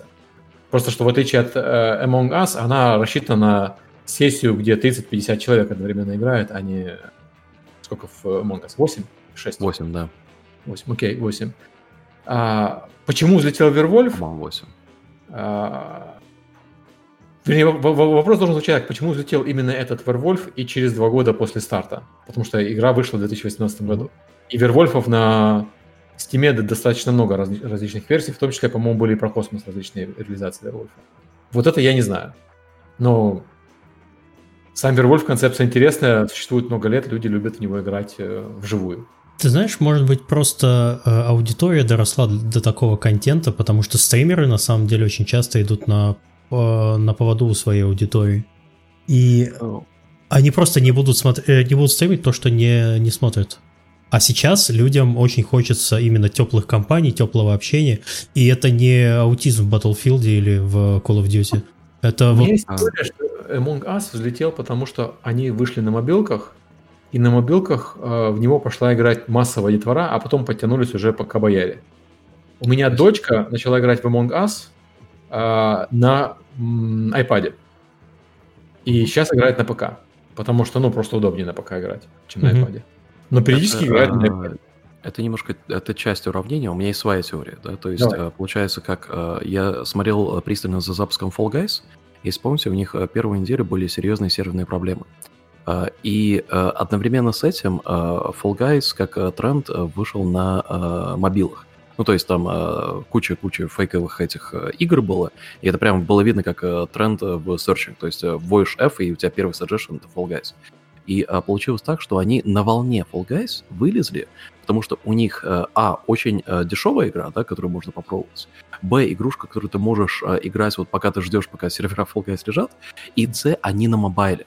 То есть э, вот эта вся детвора, они внезапно э, поняли, что есть альтернатива э, игры, и эм, как-никак вот этот вот эм, геймплей Вервульфа, да, социальный, который мы в Secret Neighbor тоже использовали, он очень эм, универсален между поколениями. Соответственно, у тебя, когда есть э, альтернатива к тому, что трендит, часто что-то подтягивается на вот на этом тренде. И тут, эм, ну, просто универсальная ситуация, что два года спустя это случилось. А, Там я просто- Э. Да. Я ну, хотел я сказать, что видел, как... э, Говори, говори. Сами разработчики говорят, что у них большая популярность э, игры началась из э, Южной Кореи, Мексики, и, там, короче, за пределами э, англоязычных стран. И потом уже пошло в эти страны. То есть, может быть, э, связано с тем, что там какой-то локальный феномен. Южная Корея очень мобильная игра, очень мобильная страна, они очень много играют на мобильных устройствах.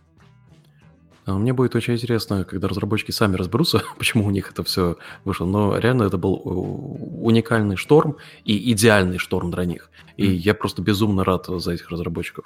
Я сам играл несколько партий, там, знаешь, такой, убил кого-то, и там, получается, твой спрайт наверху э, этого тела, и ты такой стоишь, просто, типа, не я, ФК, и народ пробегает, типа, фу, выдохнул, пот стер.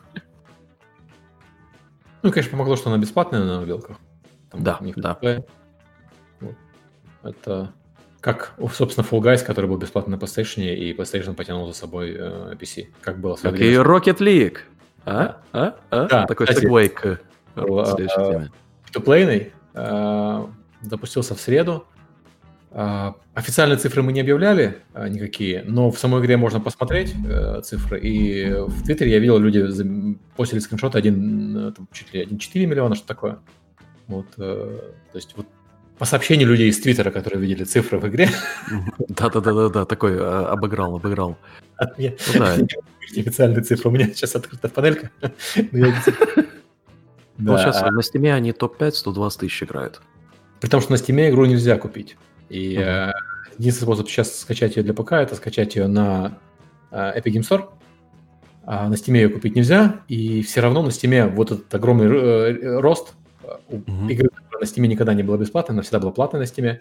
А, в тот момент, когда... Все вернулись, потому что большая аудитория. Да, большая я помню, э, то же самое было, когда Team Fortress запустились бесплатно. Mm. Я, я запустил игру, потому что я понял, что там будет куча нубов. Там можно просто всех резать.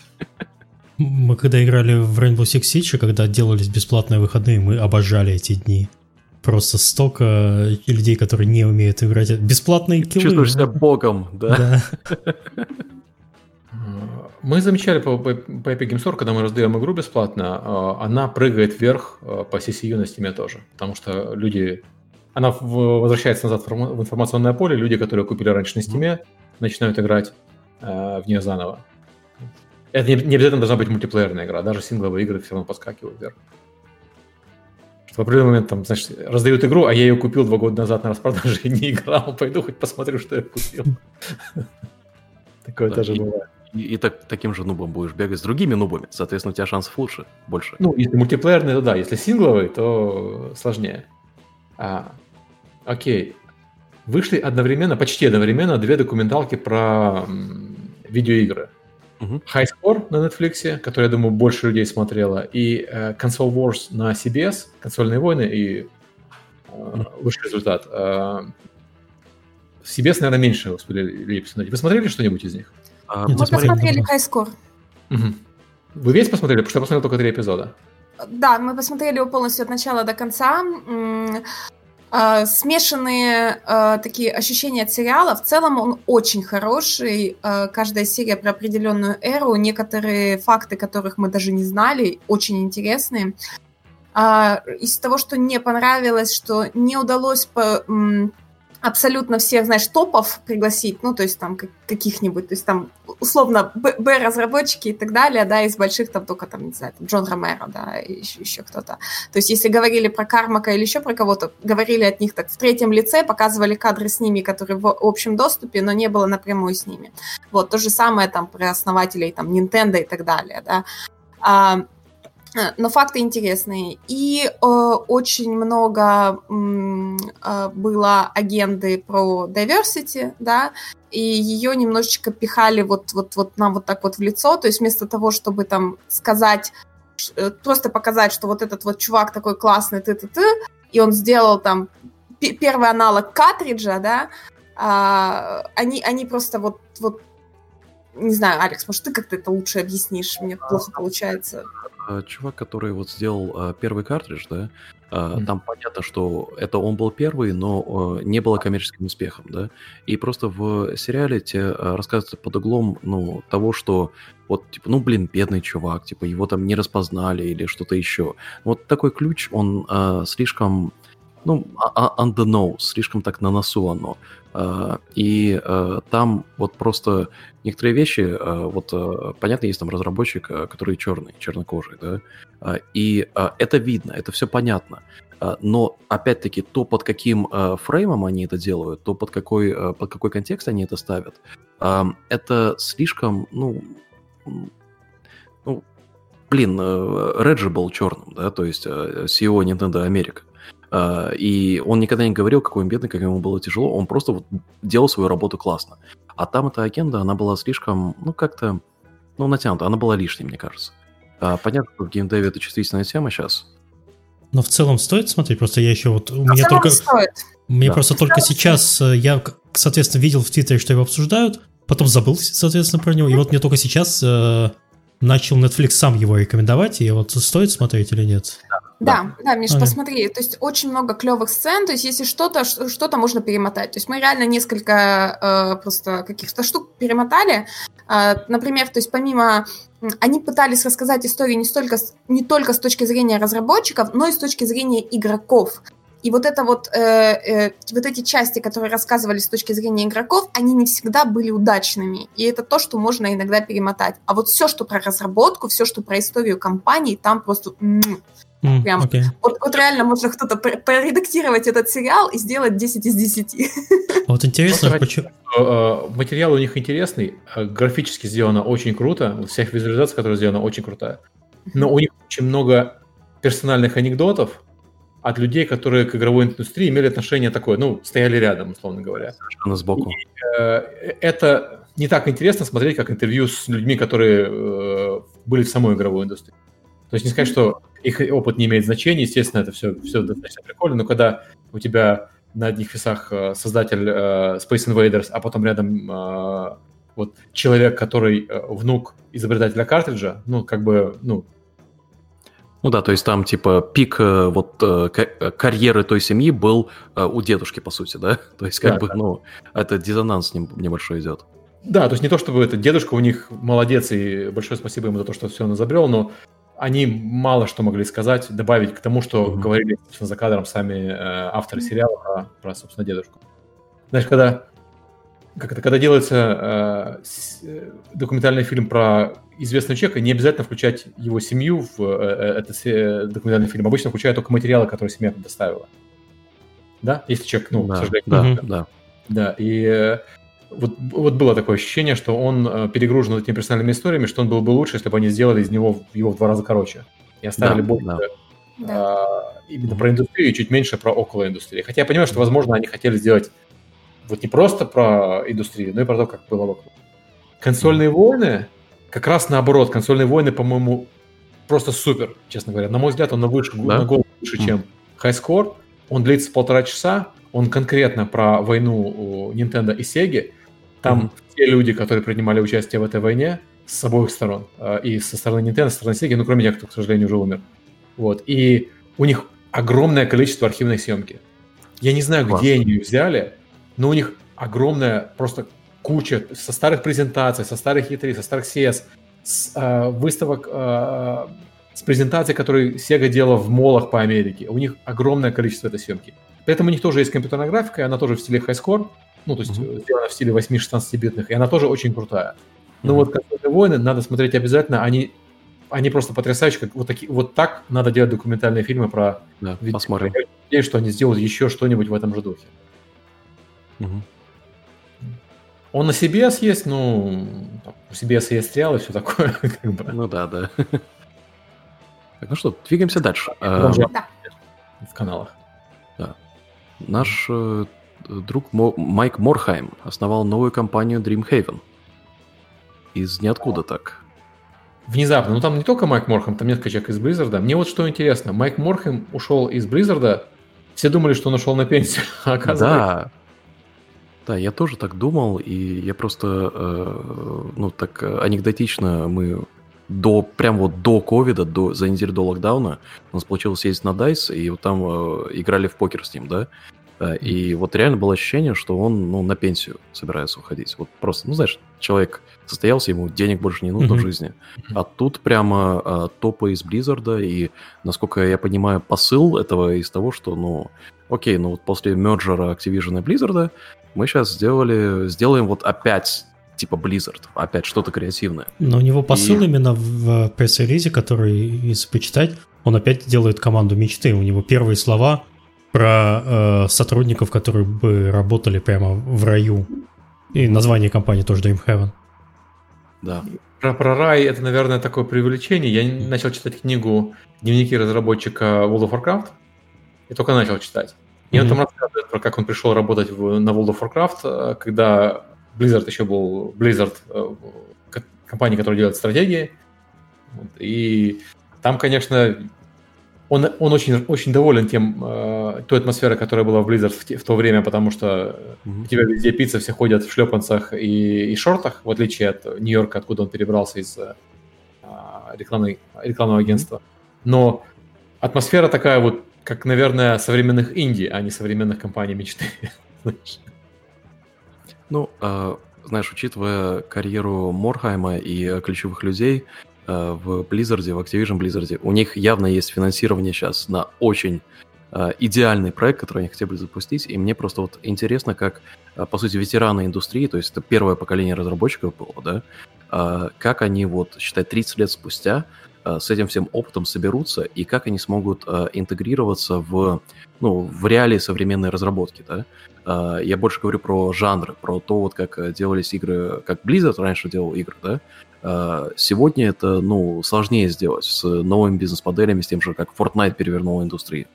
А, мне вот очень интересно посмотреть, каков будет их первый продукт и куда они пойдут. Сейчас нельзя делать игры так, как делает их Blizzard, потому что это заметно, э, стало заметно несколько лет назад, когда Activision начал их пушить то давайте быстрее выпускайте да, игры. Аннулизацию быстрее... делать еж... ежегодно. Да. Угу. да, вот именно циклы годичные. А, это очень сильно сказалось на качестве продуктов, это сразу же было заметно. А, а если сейчас вот новая компания Майка, она будет тоже действовать по, по схеме When It's Done, то я не знаю, чем это все закончится. Иш, э, слушай, а что Blizzard такого сделал за последние два года, что вот испорчена была аннулизацией?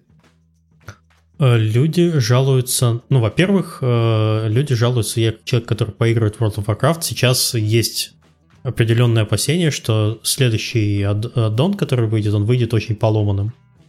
Э, он поломанный как механически, так поломанный и контентно. Вот есть, я просто жду эту игру, когда, когда в чатике упоминают Warcraft Reforged, да? Да, Warcraft Reforged, вышел, например. Или Reforged, да. Reforged идеальный пример того, как вот не надо да. Я как э, человек, который потратил, блин, тысяч восемь, наверное, в Warcraft 3 э, часов, э, и там в профессиональной лиге играл, я посмотрел на это, и смотрю, Граби играет в оригинальный, пошли в оригинальный играть. В Team Fortress. В The Frozen Throne. Но, к сожалению, когда я посмотрел, какие, что у него там с отзывами, я не стал. Хотя, опять-таки, купил StarCraft второй, рем, э, StarCraft ремастер, и играл в нее, по-моему, полчаса. Окей, это StarCraft. Да. При этом я хочу сказать, что вот все обновления Хардстоуна, которые вышли в этом году, они э, гораздо лучше, чем прошлогодние. Это игра как сервис, видишь, то есть эта игра уже больше под э, Activision моделью, не сколько под Blizzard. Mm-hmm. И э, это вот как раз ощущение было, что это как раз был тот эксперимент внутри Blizzard, который, э, ну, если бы, знаешь, там, во время разработки StarCraft 2, а давай сделаем карточную игру на Warcraft, на мобилках, э, в первую очередь. Такой, хм, ну, не знаю. И в итоге это их сейчас э, флагшип продукт. А, окей, я, я все равно в Рунтеру играю, но понимаю, что Хардстон, спикер Рунтеру победил, и Хардстон сейчас более популярен, э, чем Рунтера. Ну, я просто за пределами Warcraft Reforged, который явно не проект, мне кажется, Activision, это все-таки и не проект Blizzard, это вообще какая-то китайская студия делала. Uh-huh. А, за пределами Reforged я не могу сказать, что какие-то другие заметные прям подвижки, что они спешат и выпускают игры. Где он, наш Diablo? Где Diablo Immortal хотя бы? Обещанный. Да, вот When It's Done. То есть нет, они не спешат. Я, я, я бы не сказал, что как-то они их заставляют делать игры быстрее. незаметно. А про, про Warcraft я сколько вот я уже не играю в Warcraft, забросил, но сколько я был в комьюнити Warcraft, комьюнити Warcraft все время жаловалась на следующий аддон. Никогда такого не было, и вот опять, да-да. То есть, опять-таки, не значит, что он выйдет хороший, но абсолютно не значит, что он выйдет плохой.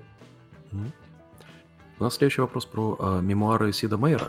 А, да. Я вообще не в курсе, расскажите. А, Кто такой Сид написал книжку, называется Сид Мейер's Memoir, ну, то есть мемуары Сида Мейера, с восклицательным знаком, как положено, то есть как пираты. Да. Она короткая, потрясающая, она рассказывает про все его проекты, очень много интересных, смешных деталей про то, как он почему он занимался этими проектами, почему он э, делал то, а не, не, не другое. Там про пиратов особенно mm-hmm. хорошо расписано. Не так сильно расписано про цивилизацию, и это хорошо, потому что было интересно почитать про другие его эксперим- mm-hmm. экспериментальные проекты. А, я заказал, я купил цифровую версию, заказал версию с автографом, версия с автографом еще не приехала, а цифровая уже, цифровую я прочитал реально за, э, за день с небольшим. Очень рекомендую. Я вообще люблю такие книги, которые рассказывают про разработку игр изнутри, а не со стороны. То есть uh-huh. вот э, «Кровь, э, пот и видеопиксели», я ее хвалил, и я по-прежнему считаю, что это хорошая книга, но она написана со стороны все-таки. Она написана человеком, uh-huh. который со стороны пришел и который хочет рассказать про ужасы разработки в первую очередь, ну, а не да, про... про предвзятая перспектива есть. Да, а не про вдохновение, которое люди испытывают от разработки. Вот почему я, когда сейчас читаю мемуары разработчика World of Warcraft, ты как разработчик понимаешь, на самом деле не так все хорошо, как кажется. Но надо, но и будет круто, и, и реально это будет того стоить. Люди, которые работают долго и питаются пиццей, это, это нездоровая ситуация. Это так, так, наверное, не очень хорошо в долгосрочной перспективе. Но они, и он это описывает, насколько они были вовлечены, насколько им нравилось то, что делать то, что они делают, как они были готовы игнорировать многие неудобства. Вот у Сидомера мне понравился пример. Еще до, до того, как ноутбуки стали массовыми, и ноутбуки mm-hmm. стали достаточно мощными, он в отпуск всегда с собой брал компьютер. Mm-hmm. Он брал себе вот здоровый, LCD, этот не LCD, а здоровый CRT монитор, mm-hmm. э, компьютер, клавиатуру клал в багажник и ехал в отпуск на машине с семьей. И у него в багажнике всегда был э, настоящий mm-hmm. компьютер. И он в отпуске всегда работал несколько часов, э, э, что-то кодил. Потому что человеку нравится кодить, и почему он будет отказываться от развлечения просто потому, что он в отпуске. Знаешь? Да, но это вот потрясающая э, перспектива, да, потому что действительно, я когда читал «Кровь, пот и пиксели», да, если ты не в индустрии уже несколько лет, если ты вот не проходил через эту фазу вдохновения, да, то ты на это смотришь, да ну нафиг, блин, эту гейм-индустрию, э, пойду работать там в банке или в Software as a Service. А вот такие перспективы я почитаю по этой рекомендации, потому что, ну, сам вспоминаешь себя, там, знаешь, как первый No Time to Explain делали, пришел с работы, там, знаешь, 10 часов на работе, окей, пиццу и, и, и ActionScript 2. Это было идеально. И ни черта не компайлится. Такой, окей, сидишь, смотришь на это дело. Ну, там, там, там много прикольных историй, только как они, когда, когда были начинающие компании, они делали же симуляторы, они были известны в первую очередь симуляторами, и почему они делали симуляторы в свое время. Uh-huh. есть, да. Она есть на Kindle, то есть не обязательно искать э, бумажную копию. Uh-huh. Хорошая книга. Да. Так, ну что, а нас... будем говорить, во что мы играем, или на вопросы и потом? Ну, давайте, наверное, что мы играем, чтобы потом уже часто переходить к вопросам. Давай. Кто во что играет? Миша в колду, а что еще? Я, опять же, я каждый раз про это жалуюсь, они слишком сделали хороший Battle Pass. Я наконец-то докачал Battle Pass. Знаете, вздохнул так, ух, наконец, во что бы поиграть? В колду. И опять туда же. Черт побери. Сейчас жду релиза World of Warcraft, припатча и все такое. Немножко хочу на месяцок закатиться, пройти mm-hmm. контент и опять дальше куда-нибудь страдать. Я, как уже говорил, купил геймпад, чтобы поиграть в Crusader Kings и Wasteland 3 и что-то еще. А, и Microsoft Simulator. Я начал играть в Wasteland 3, но до недавнего времени там вылеты были каждые полчаса. Они починили это только на прошлой неделе. Наконец-то можно нормально играть. Я знаю, что многие люди, несмотря на это, прошли. Но меня это просто безумно бесит. Там длинные загрузки и регулярные вылеты э, были до, до недавнего патча. Сейчас просто длинные загрузки остались. И я внезапно подсел на Forza Horizon 4. Я никогда не ожидал, я, я вообще автогонки не очень люблю, кроме там бурнаута, ну таких какие-то совершенно не люблю. А она такая медитативная, и в ней столько всего можно делать, и при этом она тебя не гонит никуда. У тебя нет сюжета про спасение мира, тебе ничего. Ты просто катаешься на машинках, э, в свое удовольствие в разных э, состязаниях. И не хочется э, street racing. Пошел в ралли, поехал. Не хочется ралли, пошел в такси, поработал и, и так далее. То есть вот идеальная ловушка открытого мира, наверное. Вот почему я никогда не заканчиваю игры с открытым миром, потому что я ухожу делать все эти сайд-квесты, потому что они оказываются интереснее, чем, чем собственно, сюжет. Так вот тут игра, в которой нет сюжета. по сути. И когда есть там убить 15-30 минут, она как-то зашла очень хорошо. Я, я не ожидал за собой, что я вот сяду играть Форзу. Класс. В гонке в 2020-м. Сергей, да, да, да, да, да. Я вспоминаю это Need for Speed первые, которые там рубились, да, такой, типа, прокачка гоняешь. Ну, а, я, я, я перестал играть Need for Speed, когда в нем сюжет завезли. А, а я закрыл а, 7000 часов Расти на прошлой неделе. А, на самом деле, ну да, Rust это такая э, уже нездоровая привычка, потому что там каждый месяц идет э, здоровый апдейт, который эм, довольно-таки сильно переворачивает всю эту песочницу. И э, я заметил, что вот когда идет вайп во время этого апдейта ежемесячного, то ну, просто все выходные уходят. То есть там, знаешь, 12 часов сидишь, играешь в субботу, такой, хм, надо встать поесть для разнообразия. А, а также я в Sea of Thieves а, довольно-таки сильно подсел, потому что э, очень... Э, мне почему-то Sea of Thieves сейчас напоминает Overcooked в какой-то мере, потому что когда играешь четвером, э, это как э, крутить тарелки. Э, когда взять больше тарелок, чем ты можешь крутить, и э, там можно быть э, очень, как это сказать, э, креативным игроком в плане общения с людьми, которых ты топишь. Мне это очень нравится, но я, я не хороший пример этого. А, а так, э, я на самом деле не, не self-promote, а просто вот объективно э, демка для Cartel Tycoon'а, которая сейчас live на Steam'е, попробуйте. Э, там эта игрушка, на которой мы работаем, это получается Cities: Skylines, но ты управляешь наркокартелем в какой-то мере с историей. Э, офигенно. Там 2-3 часа можно засесть. Просто, просто супер. Отлично. Ну что, пойдем к вопросу. Нам бы Лерику вернуть, потому что есть вопросы к ней. Алекс, крикни там. У нее дискорд упал, что со второго этажа.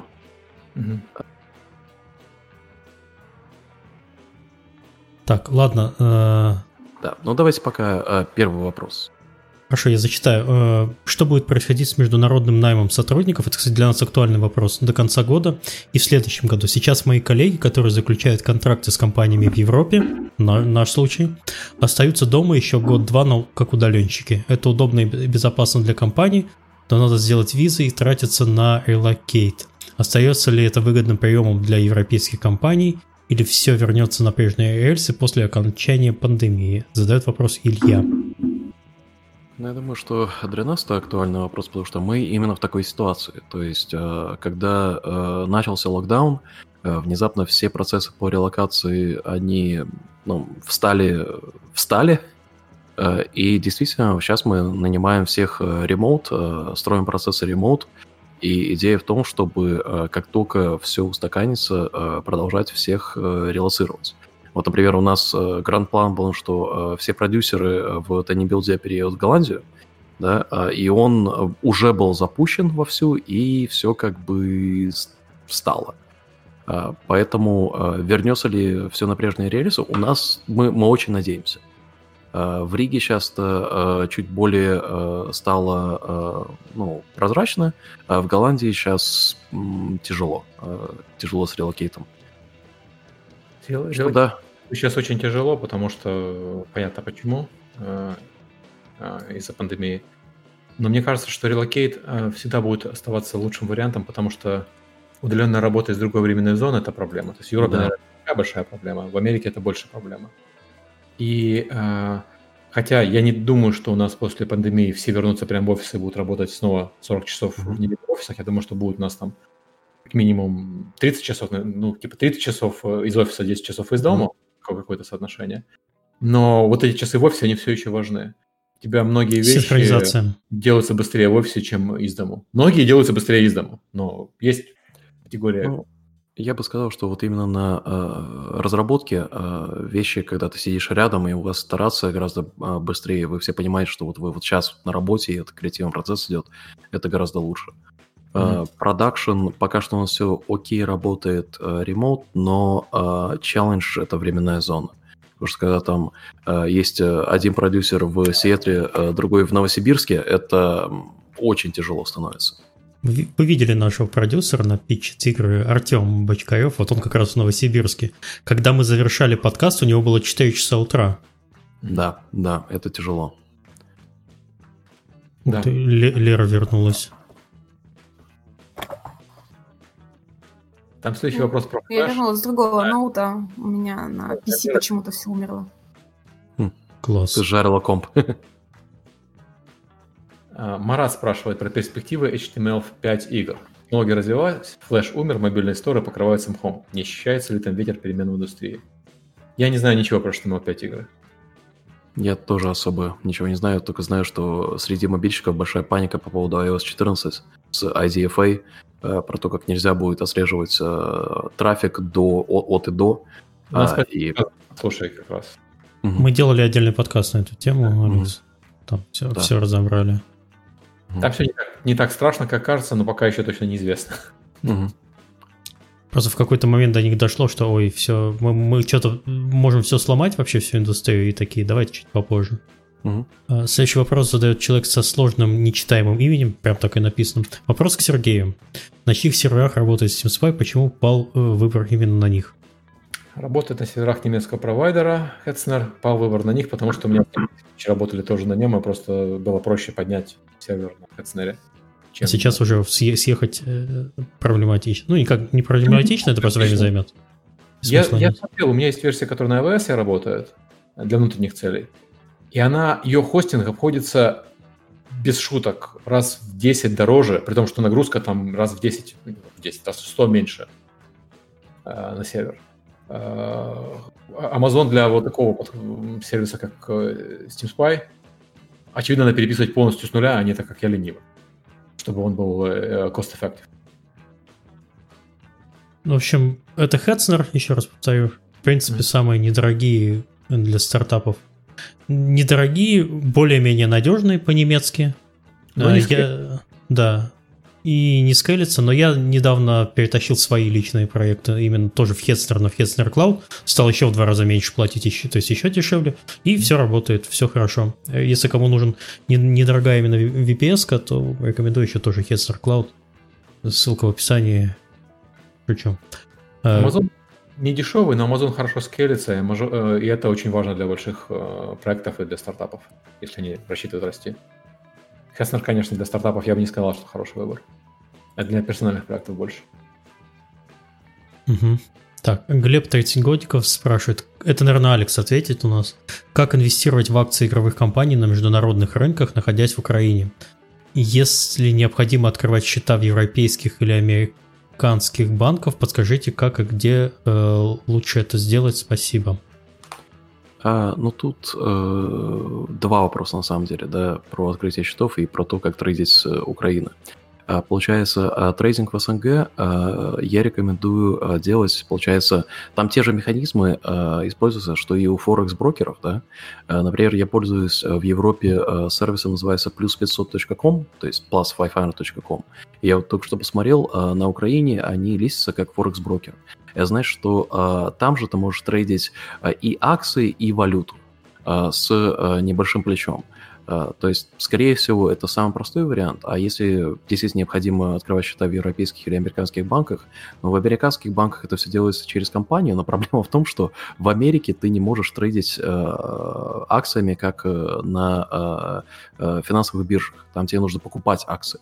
Да, соответственно, я, я лично э, очень редко покупаю акции. Я э, покупаю, э, получается, заказ с плечом. Да, то есть, например, я тысячу баксов э, ложу на акции Tesla. Да, э, на эти тысячи баксов мне дается плечо там 1 к 5. Соответственно, я покупаю э, эквивалент 5000 акций Tesla. И если у меня э, маржа, то есть мой профит на этой э, позиции упадет в больше, чем минус 1000 долларов, тогда э, срабатывает margin call, и у меня закрывается эта позиция. А, рекомендую посмотреть вот это в первую очередь, э, потому что действительно а, с открытием международных счетов а, с целью трейдинга это там красный флаг на красном флаге, что в Европе, что в Америке будет. Поэтому начинайте с более простых вещей, типа э, эквивалентов Форекс бирж, э, и смотрите, есть ли там возможность трейдинга акций. Это, наверное, самый простой ответ. А приложения какие-нибудь есть для упрощенного трейдинга? Потому что я знаю, постоянно реклама э, вылезает, но я никогда таким не пользовался. А я пользуюсь вот этим вот приложением плюс 500 э, и на телефоне, и на э, этом, и на десктопе. Но видишь, из Америки мне нужно это все делать через VPN, потому что в Америке это типа нелегально.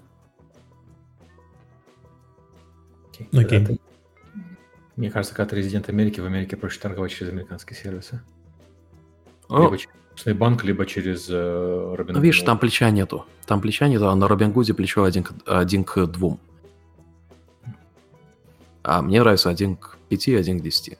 Если ты хочешь трейдить, э, торговать и зарабатывать на ежедневных колебаниях, тогда да. Если ты хочешь инвестировать, тогда нет. Тогда плечо тебе да. не нужно. Если инвестировать, на самом деле, э, вот где я покупаю акции, это Светбанк очень хороший. Эм, там, получается, прямо интерфейс все устроен для этого, и если у вас есть возможность открыть европейский счет в Светбанке, э, это, это вот хороший вариант. Там именно я храню как, ну, долгосрочные инвестиции. Следующий вопрос задает Таиша. Есть идея мобильной игры? Какой разработчик мне нужен? Не пьющий? Который сможет разработать эту мобильную игру? Э, нет, на самом деле можно ответить говорит разработчику в, в этом вопрос больше, потому что идей у разработчиков всегда очень много и сильно больше, чем они могут реализовать. Там нужно понимать, почему разработчик возьмется делать с тобой твою игру. Mm-hmm. Это понимаешь этого разработчика? Или... Есть куча э, компаний, которые занимаются аутсорсингом за деньги, все как у больших людей. Вы приносите им проект, они его делают. Вы платите, они работают. Не платите, они не работают. Ну, тут а. вопрос еще в том, что что есть кроме идей. Если арт, если геймдизайн, если прототип. А, потому что идеи, ну, есть у всех, а вот как мы на пичах разбирали э, фотошопный пич, да, mm. там реально есть крутой арт. И там реально понятно, что э, я уверен, после подкаста куча разработчиков к нему постучалась и говорит, типа, давай я это, ну, э, сделаю, сделаю код для этого. Перестань рисовать эти картинки, давай лучше игру делать. Ну, типа того, да. А, следующий вопрос задает, не знаю кто, а, насколько важно с точки зрения издателя для небольшой команды с первой игрой опыт работы... Серега, можешь там убрать? Ты тиком своим закрываешь. А, Серега. Насколько важно с точки зрения издателя для небольшой команды с первой игрой опыт работы каждого его участника в индустрии? Слышал, что новичкам без бэкграунда намного сложнее получить финансирование. Мы это, кстати, тоже обсуждали в, на печах. Да, новичкам без бэкграунда сложнее получить финансирование, потому что издатель смотрит на несколько вещей. Главное из них это, конечно, продукт. Если у вас есть показать, какой продукт, у вас продукт сейчас э, есть э, играбельная версия и продукт близок к релизу, то они могут закрыть глаза на э, команду.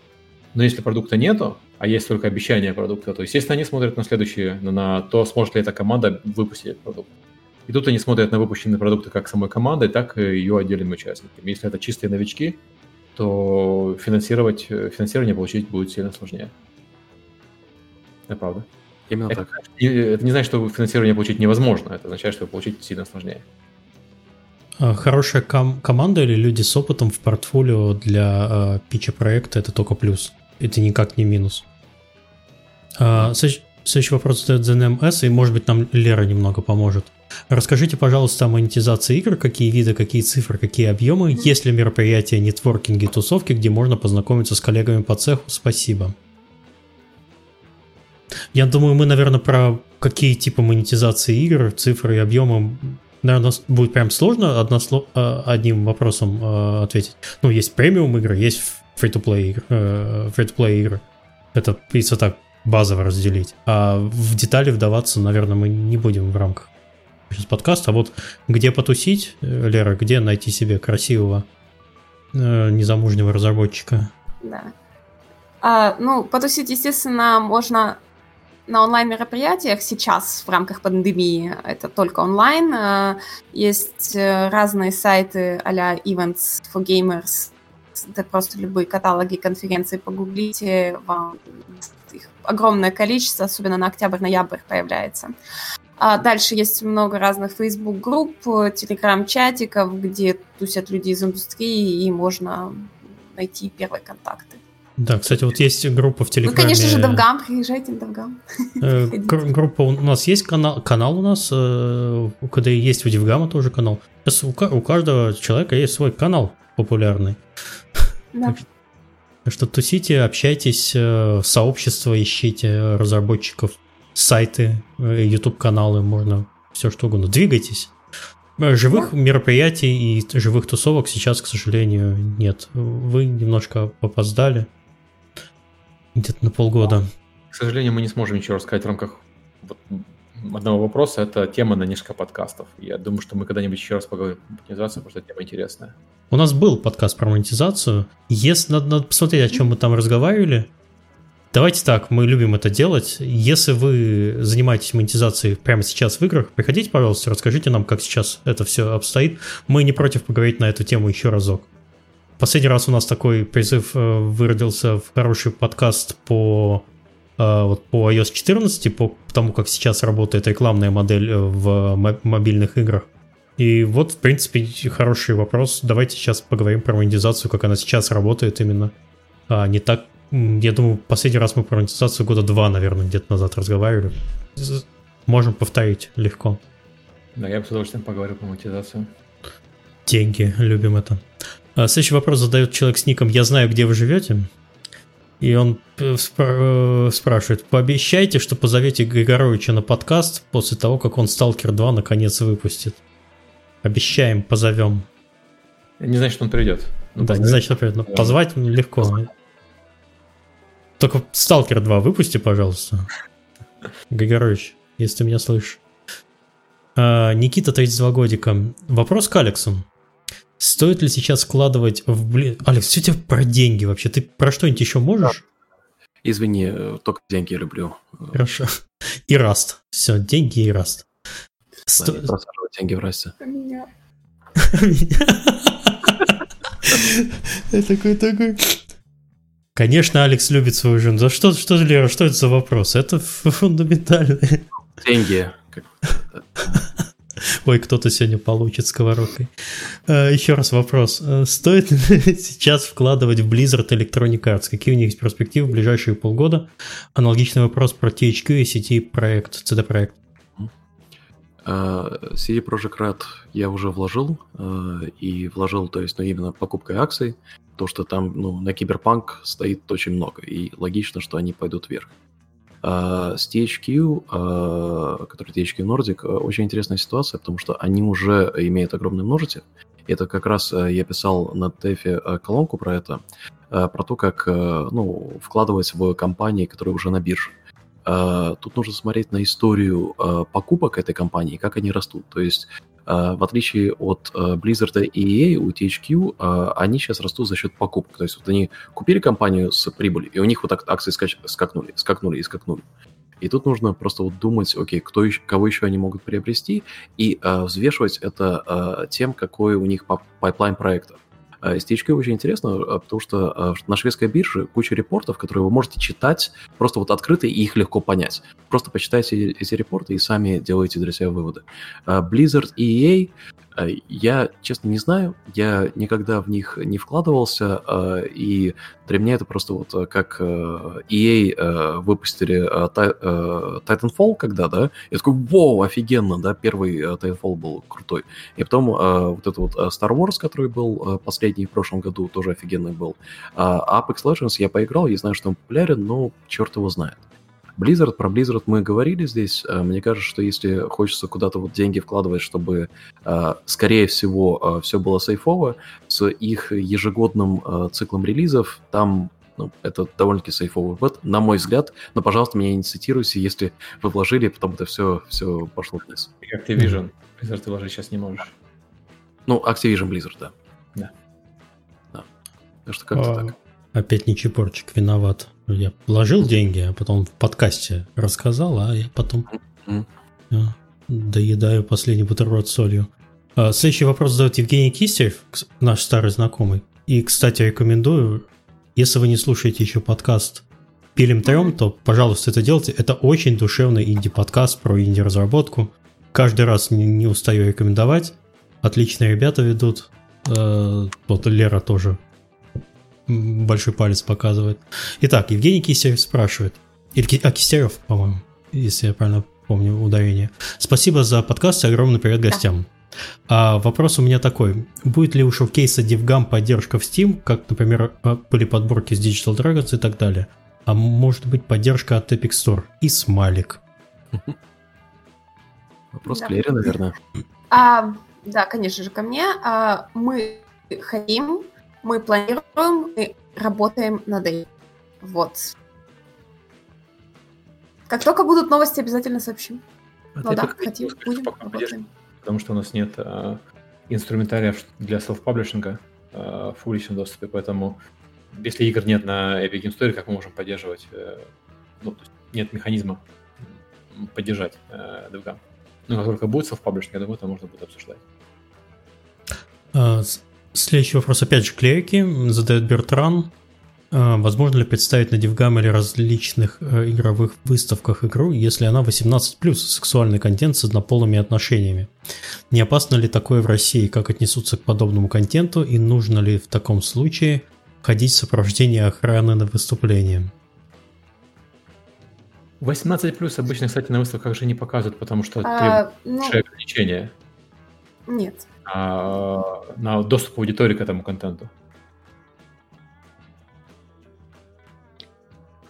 В общем, ответ нет. А, возможно, есть какие-то специализированные конференции, выставки, где это можно. Игру можно показывать в кулуарах на iPad, на ноутбуке издателям, если очень хочется но, скорее всего, то есть на DevGam точно нет, и на большинстве конференций вам это публично делать э, не да. разрешат, к сожалению. Э, я тут э, прокомментирую на примере Gamescom, когда мы делали офлайн выставку там тебе нужно делать рейтинг на каждую игру, которую ты выставляешь, и если рейтинг, по-моему, больше 18 или больше 16, то там даже правило было, что нельзя, чтобы монитор смотрел на общедоступные проходные пути, но чтобы монитор был развернут. Э, больше 16, и э, когда у тебя речь заходит про adult-only контент, то в большинстве случаев в Америке это, по крайней мере в Америке, это отдельная а, проверка. То есть тебе должны на входе проверять у человека ID, что да. он совершеннолетний. И это отдельное условие доступа. Есть выставки для взрослых, где можно показывать, наверное, игры. А, но это не игровые выставки, это угу. специализированная... Другая индустрия. Да, другая индустрия. И там, насколько я знаю, показывают даже э, эти игры. А это в Японии такое есть. Не, в Америке тоже есть. Э, да? В Америке на местных порновыставках показывают игры тоже. Хм. А я бы посмотрел на Девгам 18+, с Лейкой э, ведущей.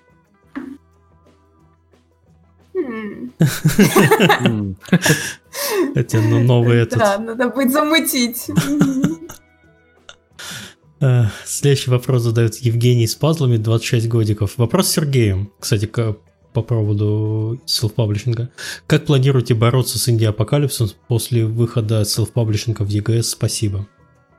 Это хороший вопрос. У меня нет такого однозначного ответа, как, как мы возьмем и поборем инди-апокалипсис, потому что у нас есть несколько инструментов, которые мы собираемся запустить э, вскоре после селф-паблишинга. Я надеюсь, что они помогут э, разработчикам продвигать свои игры, и они э, помогут игрокам находить эти игры. Но вот так сказать, что вот мы сейчас придем, у нас есть э, пункт раз, два, три, как мы решим э, апокалипсис, у меня такого, к сожалению, нет. Индии во всех индустриях тяжело, и я не думаю, что даже с нашим инструментарием станет, что станет там значительно легче. Станет легче. Я на это надеюсь. Следующий вопрос задают нерегулярные слушатели. Mayday 8.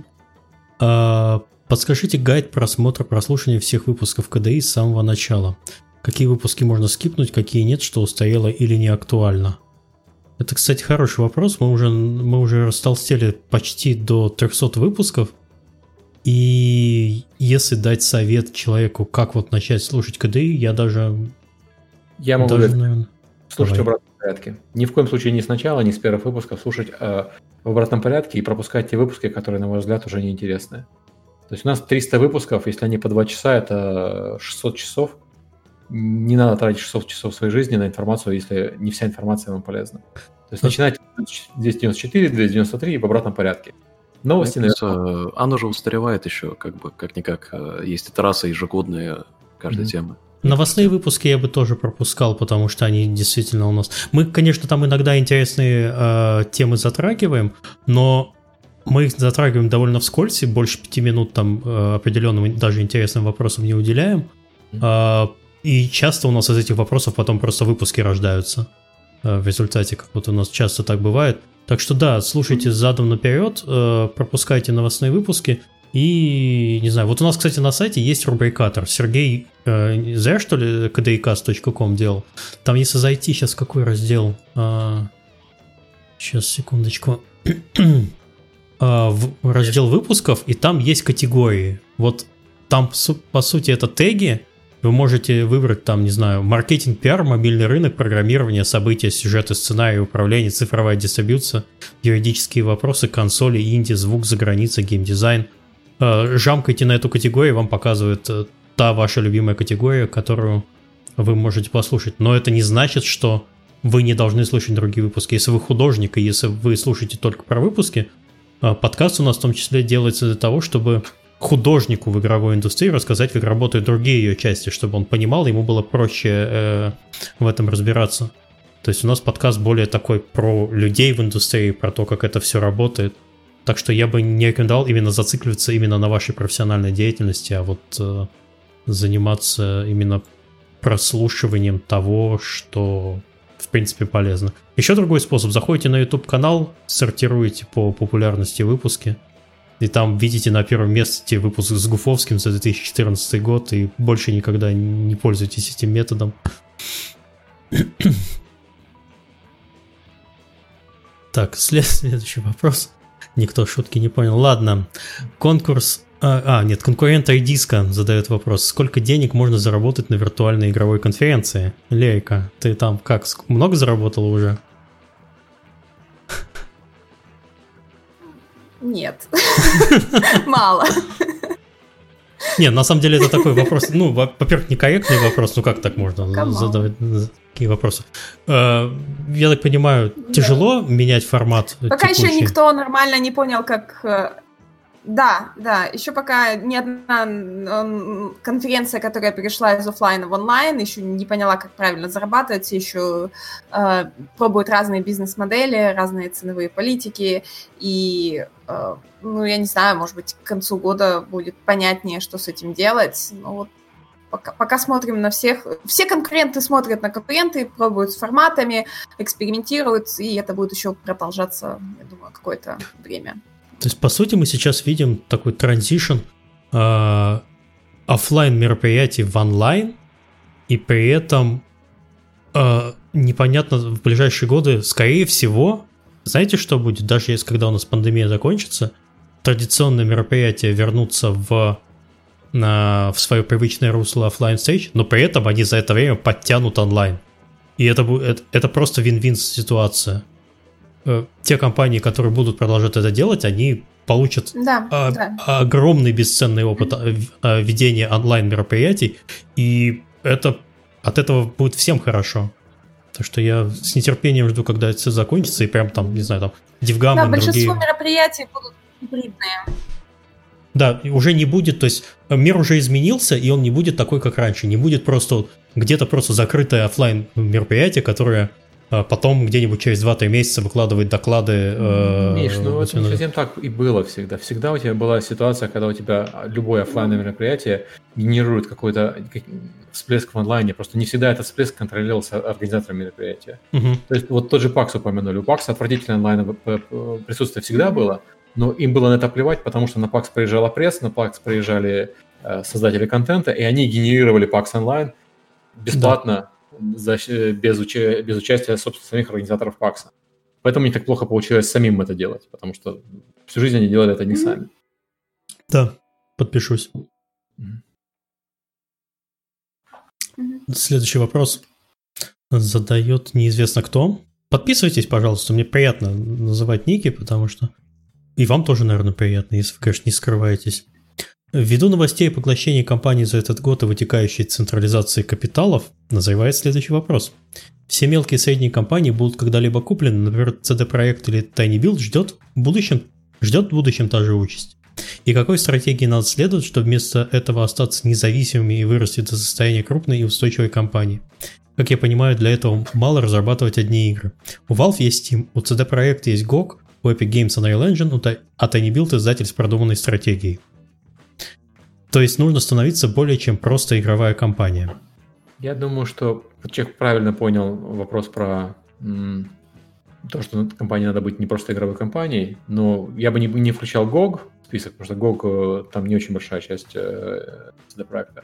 Но Unreal Engine, Steam, э, это, это все правда. Мне кажется, что если у тебя игра-сервис, то у тебя гораздо больше шанса остаться независимым. Потому что игра-сервис — это постоянный источник дохода, и не надо, как вот Алекс приводил пример, от, проекта, между, от проекта к проекту бегать и питчить свои, э, свои игры новым издателям. Но еще нужно понимать, что CD Projekt сейчас самая большая по капитализации компания в Польше. То есть там, знаешь, все заводы, все, вся индустрия стоит сзади. Э, и чтобы их купить, это нужно вот прямо купить все акции этой компании. Э, и я сейчас э, с злот на доллары не смогу нормально конвертировать. Но в целом вопрос очень актуальный, и я хочу привести пример Humble Bundle. Humble Bundle начался же из того, что была студия разработчиков, которые делали игру. И потом они придумали идею, чтобы запартнериться с несколькими другими разработчиками, сделали первый бандл. И в итоге э, это стало для них главным проектом. И вот такие вещи тоже как бы, ну вот, э, э, Epic делали э, Gears of War, да, э, потом это продали Microsoft и сфокусировались на движке, а потом Fortnite случился, э, игра как сервис.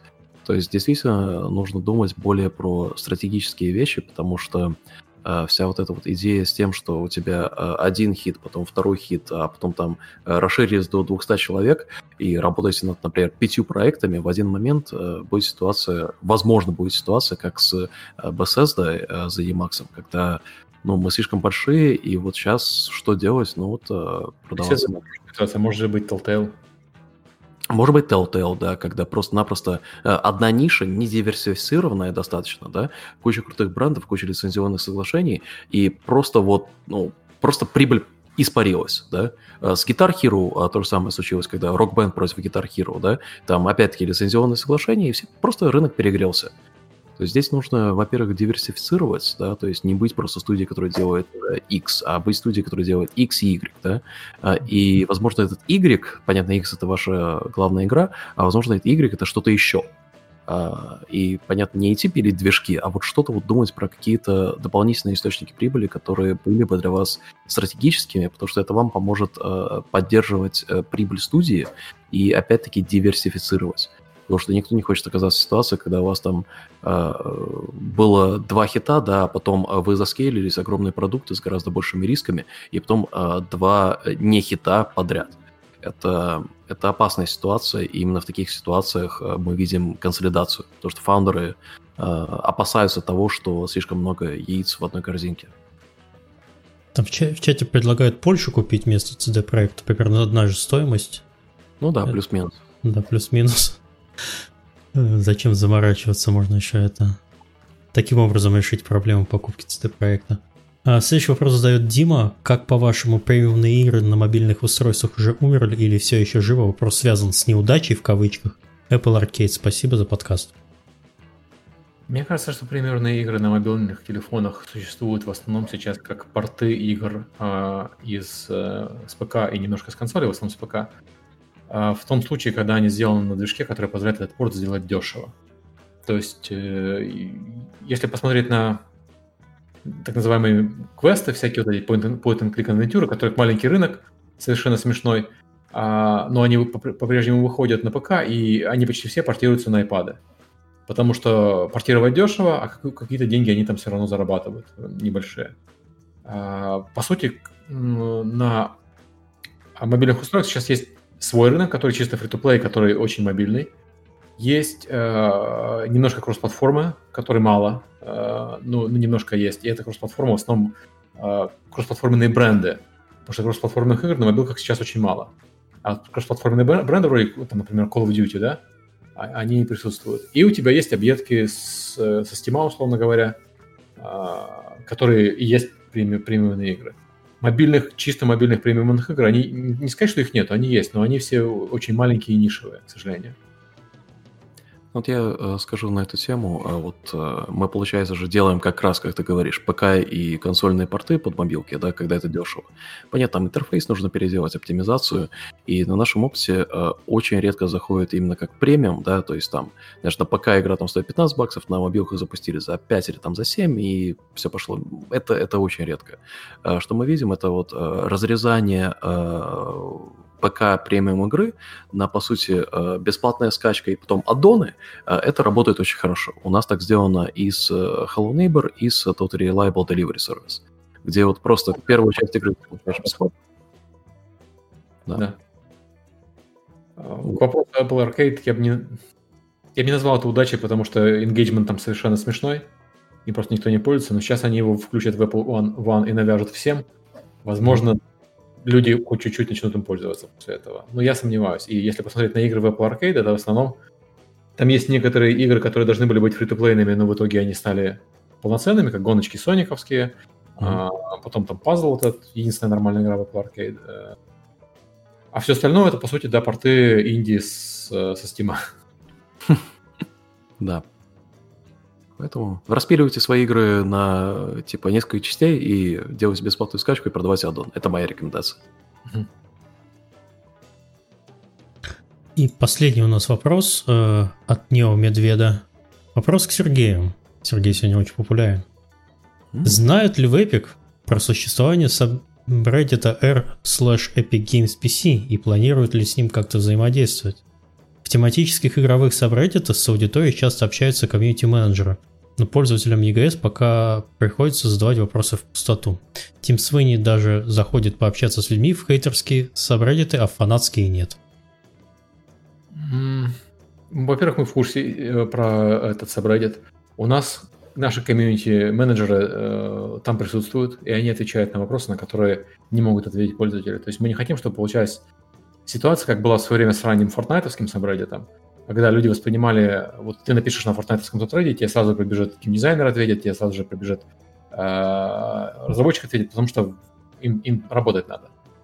И в начале, когда фортнайтовский сабреддит появился, у нас было много энтузиазма по поводу общения с аудиторией, но потом поняли, что слишком много времени это отнимает у людей, которые должны заниматься, собственно, работой. А, и заодно создает ощущение у комьюнити, что если я ответил, и мне в течение суток не ответили разработчики, если я написал, мне в течение суток не ответили разработчики, разработчики занимаются чем-то другим. Да, они занимаются чем-то другим, они, собственно, делают игру. Поэтому мы стараемся не, там, не делать какой-то супер engagement, но у нас есть там комьюнити-менеджер, который его мониторит, который э, отвечает, когда надо. Я э, читаю этот subreddit и отвечаю, когда комьюнити не может ответить. Но в большинстве случаев комьюнити там уже подросло, у нас э, начиналось там совершенно смешных цифр, сейчас уже subreddit подрос. В большинстве случаев комьюнити может ответить на вопросы других людей без нашего участия. Что большинство вопросов, они не требуют нашего вмешательства. А те вопросы, которые требуют, зачастую они вопросы, на которые мы не можем ответить. То есть вот там частый вопрос, когда у вас будут ачивки? Ну, как сделаем? Когда будет корзина? Да. Когда будет Эти люди до сих пор приходят к нам в чат и спрашивают. Эти люди до сих пор приходят к нам в Телеграм, когда и устраивают из него э, техподдержку в Epic Games. Перестаньте так делать. Мы не будем на это отвечать. Хватит. Хватит. Я могу рассказать, как я в корзину в, в Таргете и, и в Walmart. Ты кладешь ее в корзину, говорит, отлично, положи, теперь иди на чекаут. Идешь на чекаут, у вас в корзине нет товара. Да что ж такое? Идешь на страницу Xbox, кладешь Xbox в корзину, идешь на чекаут. То же самое. И у меня это было в Walmart, в Таргете и в Microsoft. Причем Microsoft спустя две недели пришло письмо. Так почему же ты не купил у нас Xbox? Microsoft, который мне перед этим несколько часов подряд говорил, что у меня в корзине нету Xbox. Его надо заново положить в корзину. Ой, корзину мне запили. Ладно, все, на этом мы наши вопросы закончились. Спасибо всем, кто дожил до конца выпуска. У нас, кстати, бот Крейг отвалился в начале еще выпуска. Я это заметил слишком поздно. Поэтому будет прям звук, вот прям как с эфира в MP3, эм который попадет. Если вы случайно обнаружите, что голоса, голоса звучат для вас непривычно, уж извините, у нас отвалился бот, который наши дорожки пишет. С этим сделать, к сожалению, ничего нельзя. Он в отпуск а, пошел. Да, он пошел в отпуск. А, следующий выпуск у нас будет опять через неделю. А, выпуск у нас будет про геймификацию с довольно неожиданными гостями, вы никогда не поверите. ждите анонса. Гости необычные. Все, наверное, на этом будем прощаться. Всем спасибо. Спасибо Алексу Левику, что он зашли. Проснулись опять рано. Пока-пока. Все, Пока. всем пока. Пока-пока.